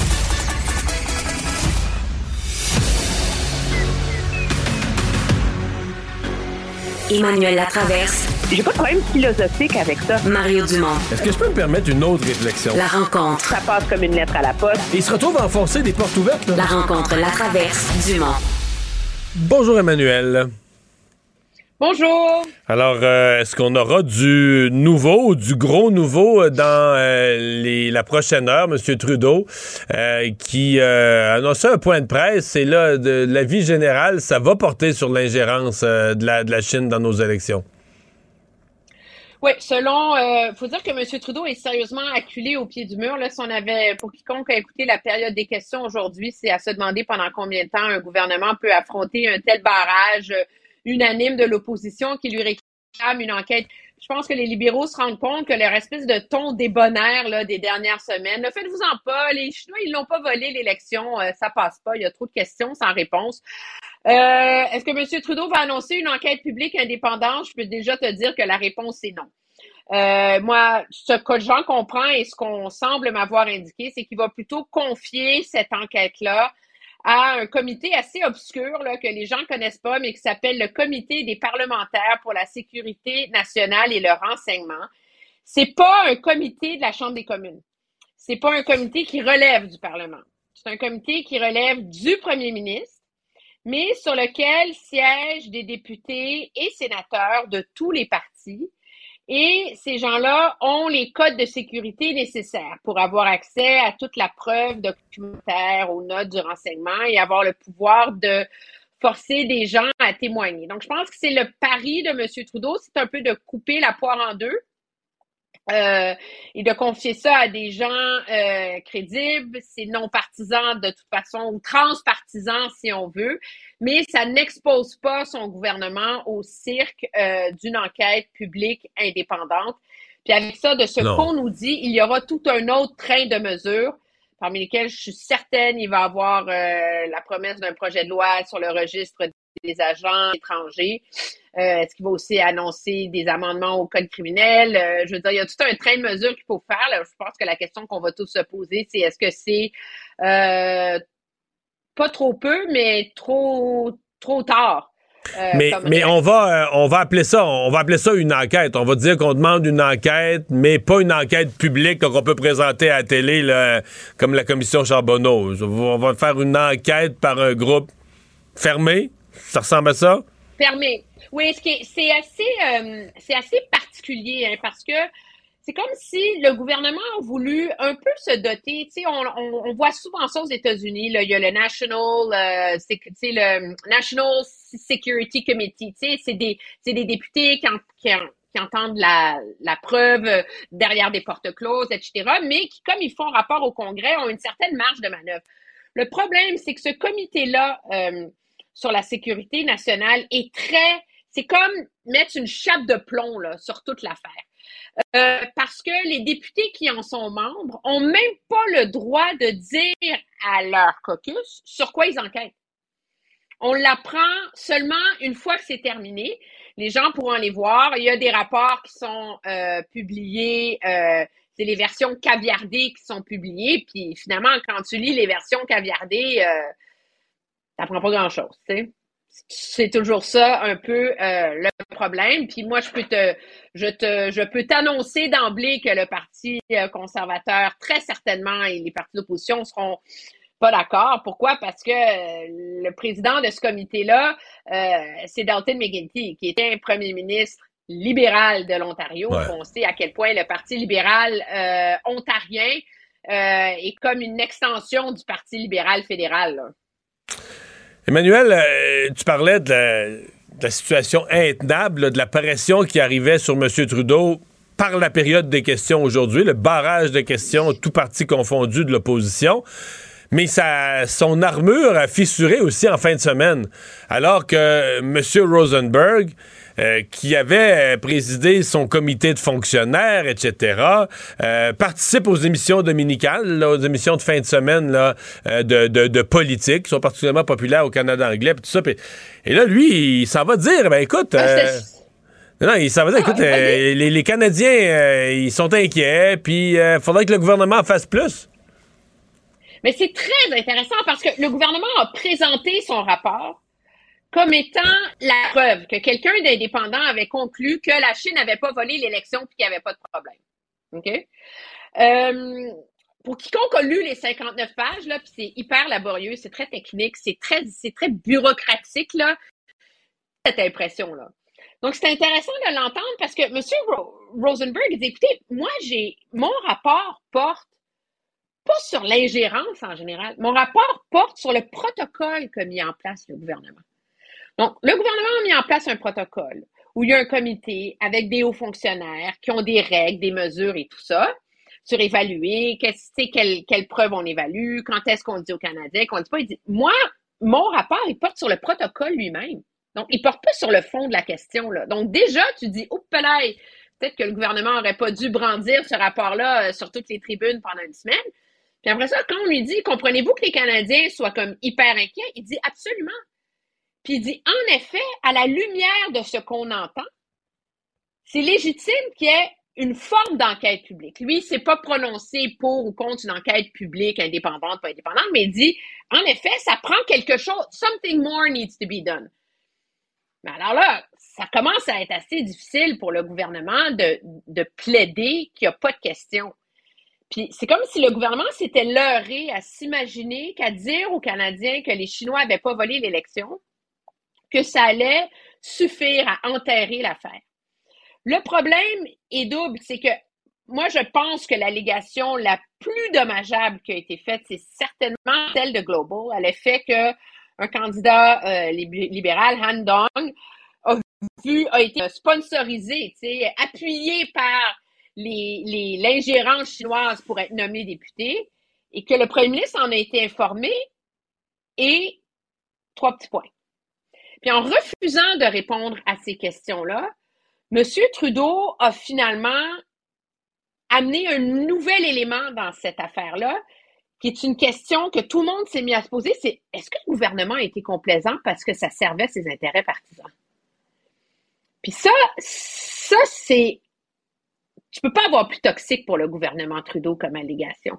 Parce qu'on connaît son affinité avec la Chine, parce que, parce que, parce que, et là, soudainement, il est incapable de formuler une réponse adéquate à ça.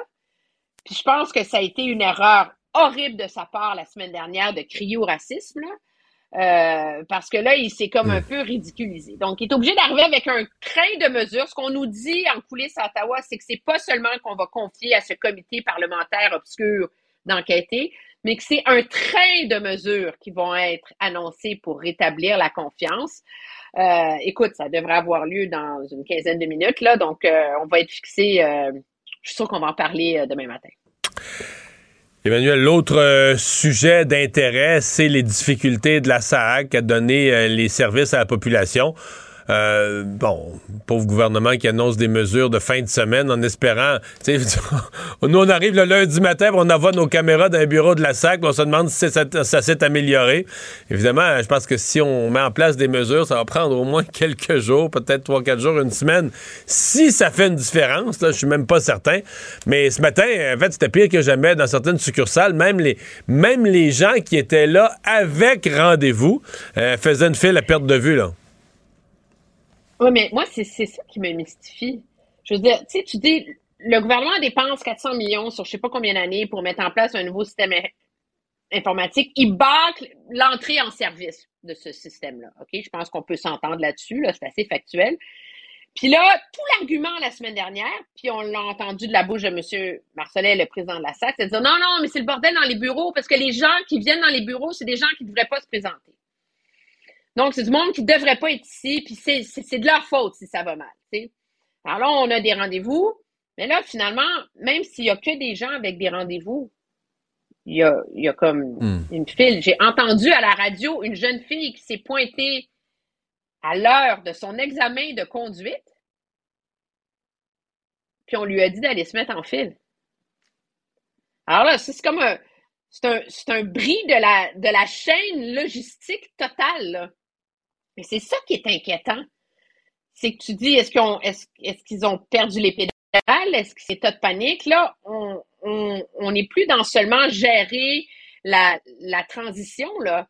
On est dans un bris de la livraison de services.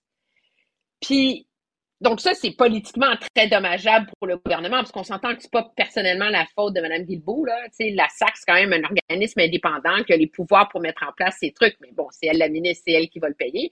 Mais c'est quand tu entends des chauffeurs de taxi qui ne peuvent pas avoir leur permis, des camionneurs qui ne peuvent pas renouveler leur permis?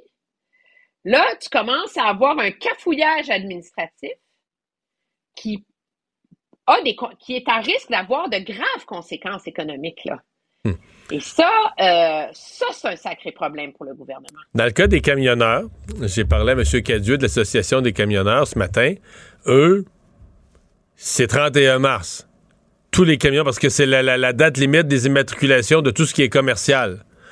Donc, au 31 mars, camions, mais là, c'est vrai pour les camionneurs, mais tous les véhicules de livraison, tout ce qui est commercial, faut que ce soit renouvelé au 31 mars. Euh, puis là, ben, à la limite, on pourrait dire on, aura, on demandera une tolérance aux policiers québécois. Mais si t'es pas immatriculé chez vous pour un camionneur québécois qui fait de l'international ou de l'interprovincial, à mon avis, il faut que tu sois immatriculé chez vous. Là. Tu peux pas avoir ton immatriculation qui est pas valide dans ta propre juridiction puis partir pour les États-Unis ou partir pour l'Ouest canadien. Mais non, mais même au Québec, même au Québec, les gens reçoivent des, des, contraventions. C'est ce qu'on entend. ils se font donner des avis de 72 heures. là, faut que à la. Tu sais, je veux dire, on est comme. c'est comme. Ah! Il y a, il y a de quoi devenir fou, là. Alors, j'ai hâte de voir, peut-être, en effet, qu'il ne s'agit que de 150 personnes pour régler le problème et qu'à partir de lundi prochain, ça va aller mieux. Je pense qu'il faut donner cette période de grâce euh, au gouvernement, à la SAC, pour lui permettre de mettre en place ce qu'elle appellera ses mesures de mitigation. Mais moi, euh, je peux te dire d'emblée que l'idée que ça va revenir à la normale à la fin du mois d'avril, je n'y crois pas. Ouais, parce que les gens euh, en ce moment prennent rendez-vous, puis n'ont pas de rendez-vous avant la fin avril. C'est ça, les rendez-vous, c'est ça que j'allais dire. On est déjà rendu au mois d'avril. Mais tout à l'heure, j'ai parlé à M. Daigle, le président du syndicat. Euh, deux, trois affaires. D'abord, euh, lui, euh, il pense pas que ça va faire une grosse différence, là, les 150 de plus qui vont arriver pas formés, pis ça, il est très sceptique là-dessus. Il dit que les employés à l'interne, c'est toujours prudent, des fois, c'est facile de dire ça après, mais il dit que les employés à l'interne, c'était un sujet de discussion, là, quand ils ont, en janvier, quand ils fermaient, là, pour mettre en place le, le nouveau système informatique, il y a des employés qui ont qui ont crié au secours, qui ont dit, écoutez, quand on va rouvrir les portes, là, après trois ou quatre semaines, on voit le volume qu'on reçoit quotidiennement. Tous ces cas-là vont s'accumuler. Quand on va rouvrir les portes le 20 février, ça va être le bordel. Il semble qu'il y a des employés qui avaient sonné à l'interne des alarmes que ça allait, pas bien aller du tout le fin février, début mars. Ben, c'est pas surprenant. Je veux dire, c'est quoi la cause de la crise des passeports l'an dernier? C'est que pendant deux ans, les gens n'ont pas renouvelé leur passeport. Et que soudainement, au mois de février, mars 2022, ils ont dit Hey, moi, je pars en, vacances cet été. Puis là, il y a eu comme 2 millions de personnes qui ont envoyé leur euh, demande de passeport en même temps. Puis c'est ça qui a causé la, crise. Alors, que tu as une crise à plus petite échelle, mais causée par une fermeture de service pendant trois semaines, c'est pas surprenant.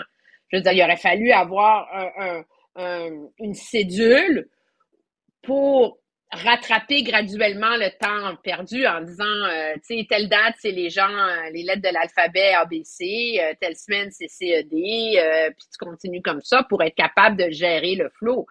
Mais là, le, tu sais, trois semaines de retard de demande, plus les gens qui avaient attendu pour utiliser le nouveau service, ça avait l'air tellement facile. Plus les problèmes informatiques du nouveau service, là plus le problème informatique, les problèmes de paiement encore sur la plateforme, c'est hmm. totalement ingérable. Mais moi, j'ai hâte d'entendre M. Kerr. Parce que je veux pas le stigmatiser, mais au cœur de ce, truc-là, il y a le nouveau système développé au gouvernement pour authentifier les gens, pour remplacer le bon vieux clic que les gens connaissent de Revenu Québec.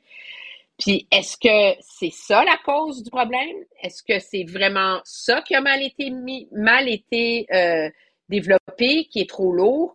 Euh, si on a un ministre responsable de la cybersécurité au gouvernement, je crois que lui a des explications à donner euh, aux Québécois sur la, la nature de sa, de la responsabilité de ses équipes là-dedans, les leçons qu'on va en tirer, parce que oublie pas que à terme, l'idée, là, c'est qu'il va y avoir un seul gros système, là, la RAMQ.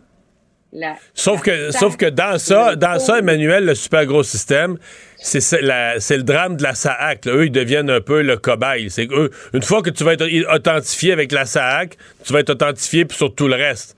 Là, eux, ils sont le cobaye. Ils sont les premiers à passer, à passer au bat. merci, Emmanuel. à demain. Très bien, au revoir.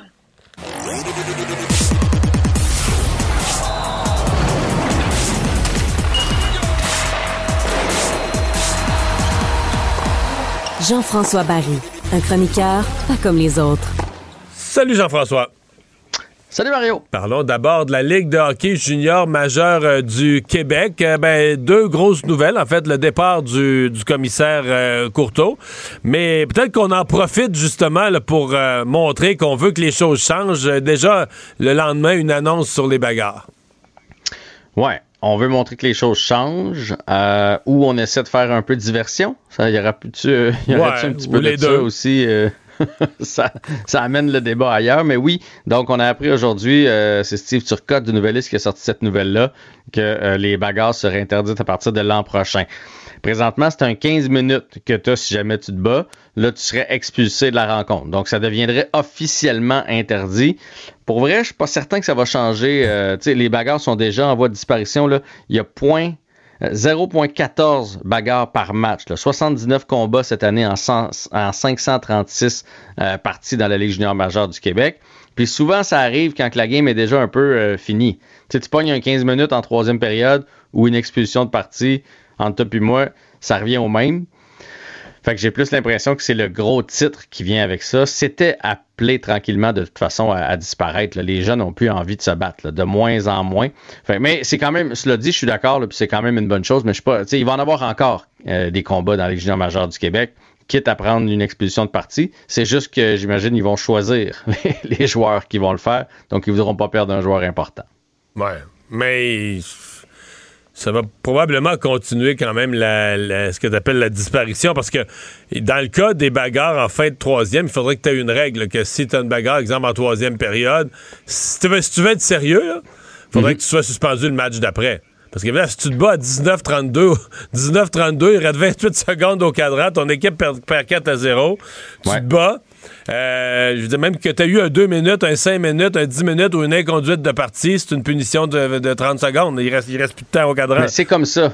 Présentement, c'est comme ça. Dans les cinq dernières minutes de la game, si c'est une bagarre euh, planifiée ou si c'est toi qui étais suspendu la game d'après. Ah, OK. mais moi, ça, c'est plus sérieux. Ça, c'est plus sérieux quand même. C'est le titre. Mais c'est pour ça que je te dis, c'est déjà. Tu sais, j'écoute, j'en vois du junior, là. C'est déjà euh, comme ça, là. Tu sais, les, les, gars, s'ils se battent, c'est parce que c'est dans les derniers, derniers retranchements, là. Tu sais, il y a eu un une mise en échec, euh, parce que tant qu'à moi, une mise en échec blindside en plein milieu de la glace, c'est aussi dangereux qu'un combat. Fait que là, dans ce temps-là, il y en a un qui va régler ses comptes.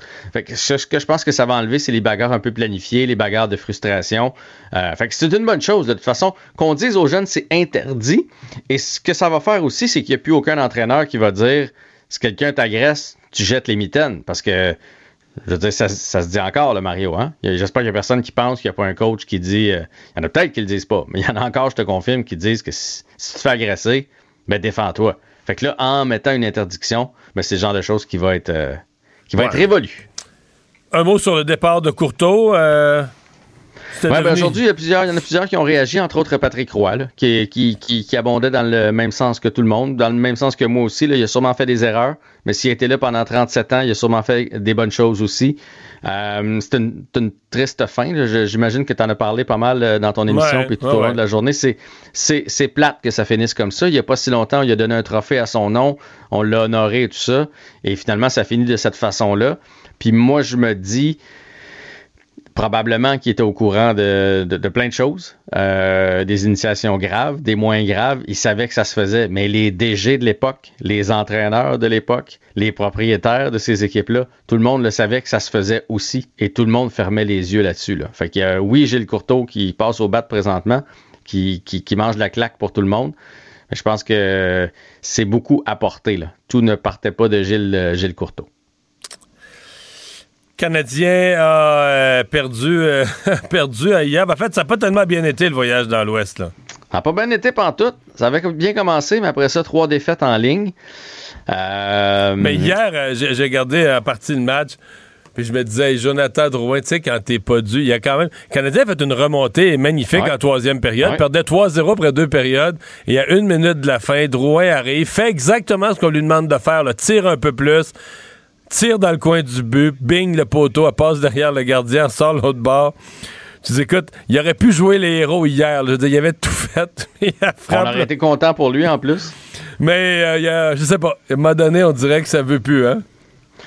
Ben, il y en a compté un quand même dans le voyage. Oui, oui, oui, oui, oui, oui. Peut-être qu'il est reparti, puis euh, d'ailleurs, on n'a pas eu la chance de s'en parler, mais tu sais, Kent Hughes l'a dit dans son point de presse d'après-transaction, c'est le salaire qui a bloqué pour Jonathan Drouin. Il joue pas du mauvais hockey présentement, puis il y a une équipe qui va aller le chercher l'an prochain.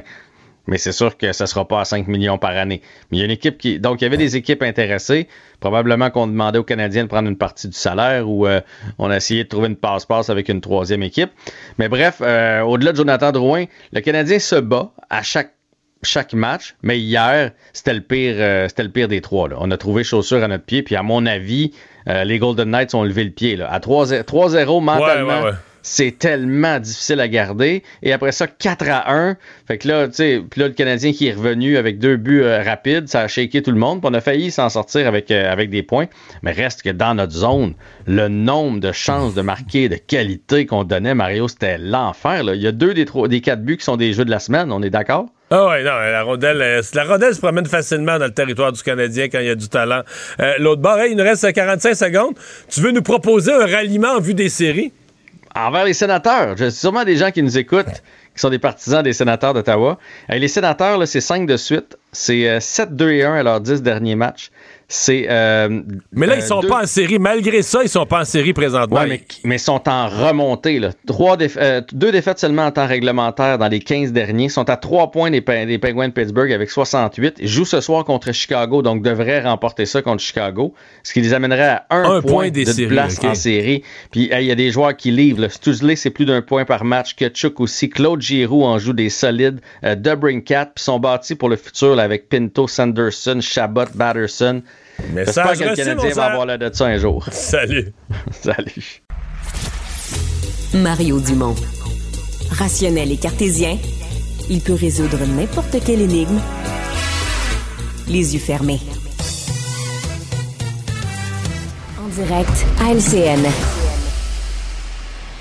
Mario Philippe Vincent sont avec nous 17h27. On parle de Justin Trudeau et l'ingérence chinoise dans nos élections. Hein. Vous voyez cette image sur la droite. Là, on attend toujours une, annonce importante de Justin Trudeau euh, à Ottawa. Premier ministre, euh, messieurs, qui est vraiment au pied du mur, euh, la crise qui prend une ampleur inédite.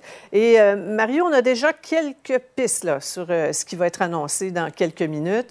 enquête publique et indépendante, je pense, à moins que je pense qu'on peut oublier ça. Bon, on semble s'approcher de ce qui a été mis en place en Australie en 2018, en tout cas. Oui. Donc, une forme d'enquête. Oubliez le mot public, si vous avez en tête public, genre, euh, on présente ça à la TV, la commission Charbonneau, euh, euh, je pense pas qu'il va y avoir mm-hmm. ce genre d'exercice-là. si on se fie à l'Australie, donc menant vers des mesures quiconque a regardé euh, aujourd'hui un peu le, genre de pression que le gouvernement subissait euh, à la période des questions, le barrage des partis d'opposition, euh, la fin de semaine de M. Trudeau où son, son, président de groupe de travail, le groupe d'observation, euh, euh, M. Rosenberg, l'ancien PDG de la Fondation Trudeau, qui finalement, dans une grande mhm. entrevue, a dit Ben non, euh, je comprends que la population est inquiète, puis il faudrait que le gouvernement en fasse plus, puis non, c'est pas exclu une commission d'enquête publique. Alors, toutes les lignes de défense de M. Trudeau sont tombées. Il ne faut pas se surprendre qu'aujourd'hui, il se sente sous pression de, de, de, faire une annonce. Là. Ouais. Euh, on parle, c'est ça, d'un comité sur la, sécurité qui se pencherait sur ces cas-là, une consultation, mettre en place une liste d'agents étrangers, de lobbyistes, au fond, hein, c'est ça, Philippe Vincent? Nomination d'un rapporteur indépendant. en tout cas, on verra, mais ça presse de régler ce dossier-là. Oui, exactement, d'agir, de montrer qu'on prend la situation au sérieux. Il y a déjà un comité qui existe qui euh, ont accès à tous les secrets de défense. Donc, d'utiliser ce comité-là pour faire des briefages. Le problème, c'est que les députés n'ont pas le droit, une fois qu'ils sortent de ce comité-là, de répéter quoi que ce soit qui a été dit à l'intérieur. Donc, c'est pour ça qu'on va nommer aussi une personne indépendante pour faire la lumière là-dessus. Reste à voir si on va consulter l'opposition. Je pense que ça, ce serait mhm. quelque chose hyper important pour le gouvernement de s'assurer que la personne euh, fasse l'unanimité à l'intérieur euh, de la Chambre des communes. Puis après ça, ouais, donc ce registre pour les agents étrangers, donc de savoir qui vient ici, qui a de l'influence, un peu comme le registre des lobbyistes comme on a, mais avec mhm. les personnes à l'étranger, qui fait affaire par exemple avec certains pays, quel pays à l'extérieur a une influence ici, comment cette influence-là euh, s'opère à l'intérieur du Canada? L'Australie, comme tu le disais, Sophie l'a fait. Et euh, ça peut porter fruit aussi. Pas juste viser la Chine, mais viser certaines puissances étrangères. ça a fonctionné, ça a vraiment changé les choses chez eux, en tout cas. Et pendant ce temps-là, il faut le dire, parallèlement, la GRC qui, a ouvert une enquête sur les fuites aux médias. Ça, c'est un autre euh, dossier. Parlons du chaos euh, à, la SAC pendant qu'on attend Justin Trudeau du côté d'Ottawa. Dans le Grand Montréal, là, on ne voit pas encore le, résultat concret des, des, efforts pour améliorer la prestation de service. Mario, l'attente va peut-être être un peu plus confortable dès demain, là, au chaud. Il va y avoir des installations euh, chauffées, là, ici et là. Mais hmm. on nous dit qu'il faut attendre à avril pour que tout revienne à la normale. Il faut être patient. On l'espère, oui, on l'espère parce qu'on nous dit que tout, tout devrait revenir à la normale en avril. Même le PDG, on avait parlé de la fin avril, le PDG ce matin me disait en entrevue, ah, on espère avant. Mais dans les faits, on hmm. voit les gens présentement qui, ont, qui prennent un rendez-vous. On est déjà rendu au mois d'avril pour les rendez-vous.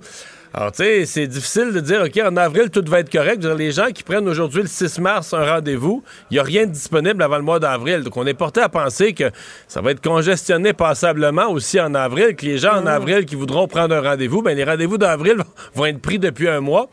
Donc, c'est... Euh, moi, je vois pas bien comment le gouvernement s'en sort. C'est 150 nouveaux employés. Bon, il va falloir les former. À mon avis, ils ne seront pas bien prêts à être opérationnels avant la semaine prochaine.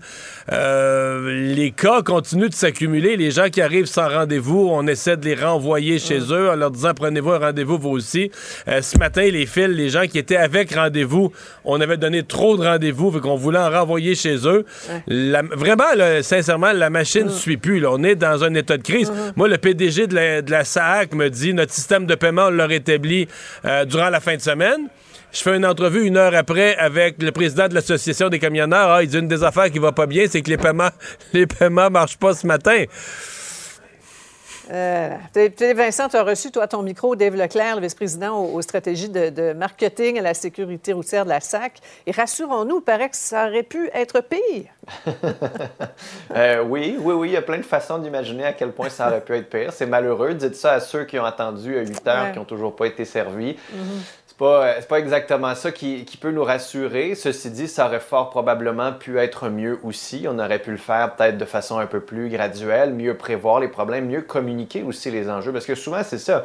C'est normal qu'au début, ce soit compliqué. Ce qui est pas normal, c'est qu'on n'ait pas appris de Passeport Canada. C'est qu'on n'ait pas appris à faire, à donner des rendez-vous, à faire des lignes, à s'assurer que ceux qui ont des rendez-vous reçoivent les rendez-vous au mm-hmm. moment où ils ont pris rendez-vous, alors que ceux qui n'en ont pas fassent la file comme les autres, qu'on donne un système pour que ces gens là euh, puissent euh, aussi obtenir des services. Puis ça, c'est en personne. Il y a toute l'architecture, comme Mario le disait, informatique, qui, elle, il risque d'y avoir encore des enjeux jusqu'à la fin mai, ben disait M. Leclerc, parce que c'est compliqué.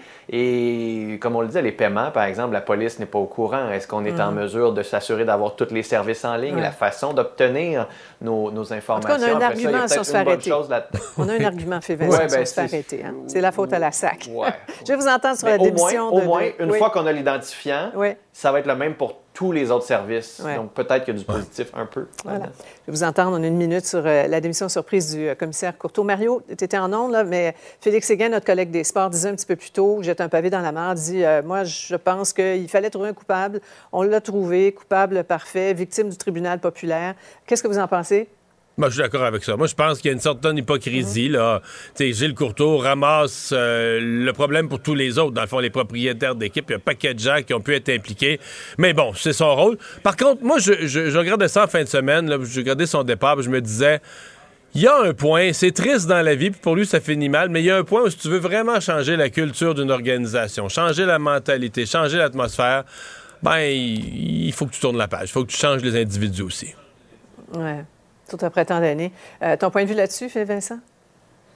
Bien, il faut changer une culture. Oui, il a servi de paratonnerre, mais aussi mm. son attitude vis-à-vis le comité parlementaire illustrait bien l'attitude que la Ligue a eue vis-à-vis la violence et certaines de ses ajustements, en disant bah, j'ai pas été informé au complet, j'ai pas décidé de regarder au complet, j'ai pas vraiment voulu savoir. Désinvolture? C'est ça, oui, et, oui, et arrogante. Donc, cette uh-huh. désinvolture-là, à un moment donné, a fait son temps si on veut changer la culture fallait qu'il parte. Voilà. Ben, merci à vous deux. On attend toujours Justin Trudeau. Merci demain, Mario. Bonne soirée. Ah voilà, c'est ce qui conclut notre émission euh, du jour, notre première de la semaine. Euh, gros merci d'avoir été avec nous. On se donne rendez-vous demain, 15h30. Bonne soirée. Cube Radio.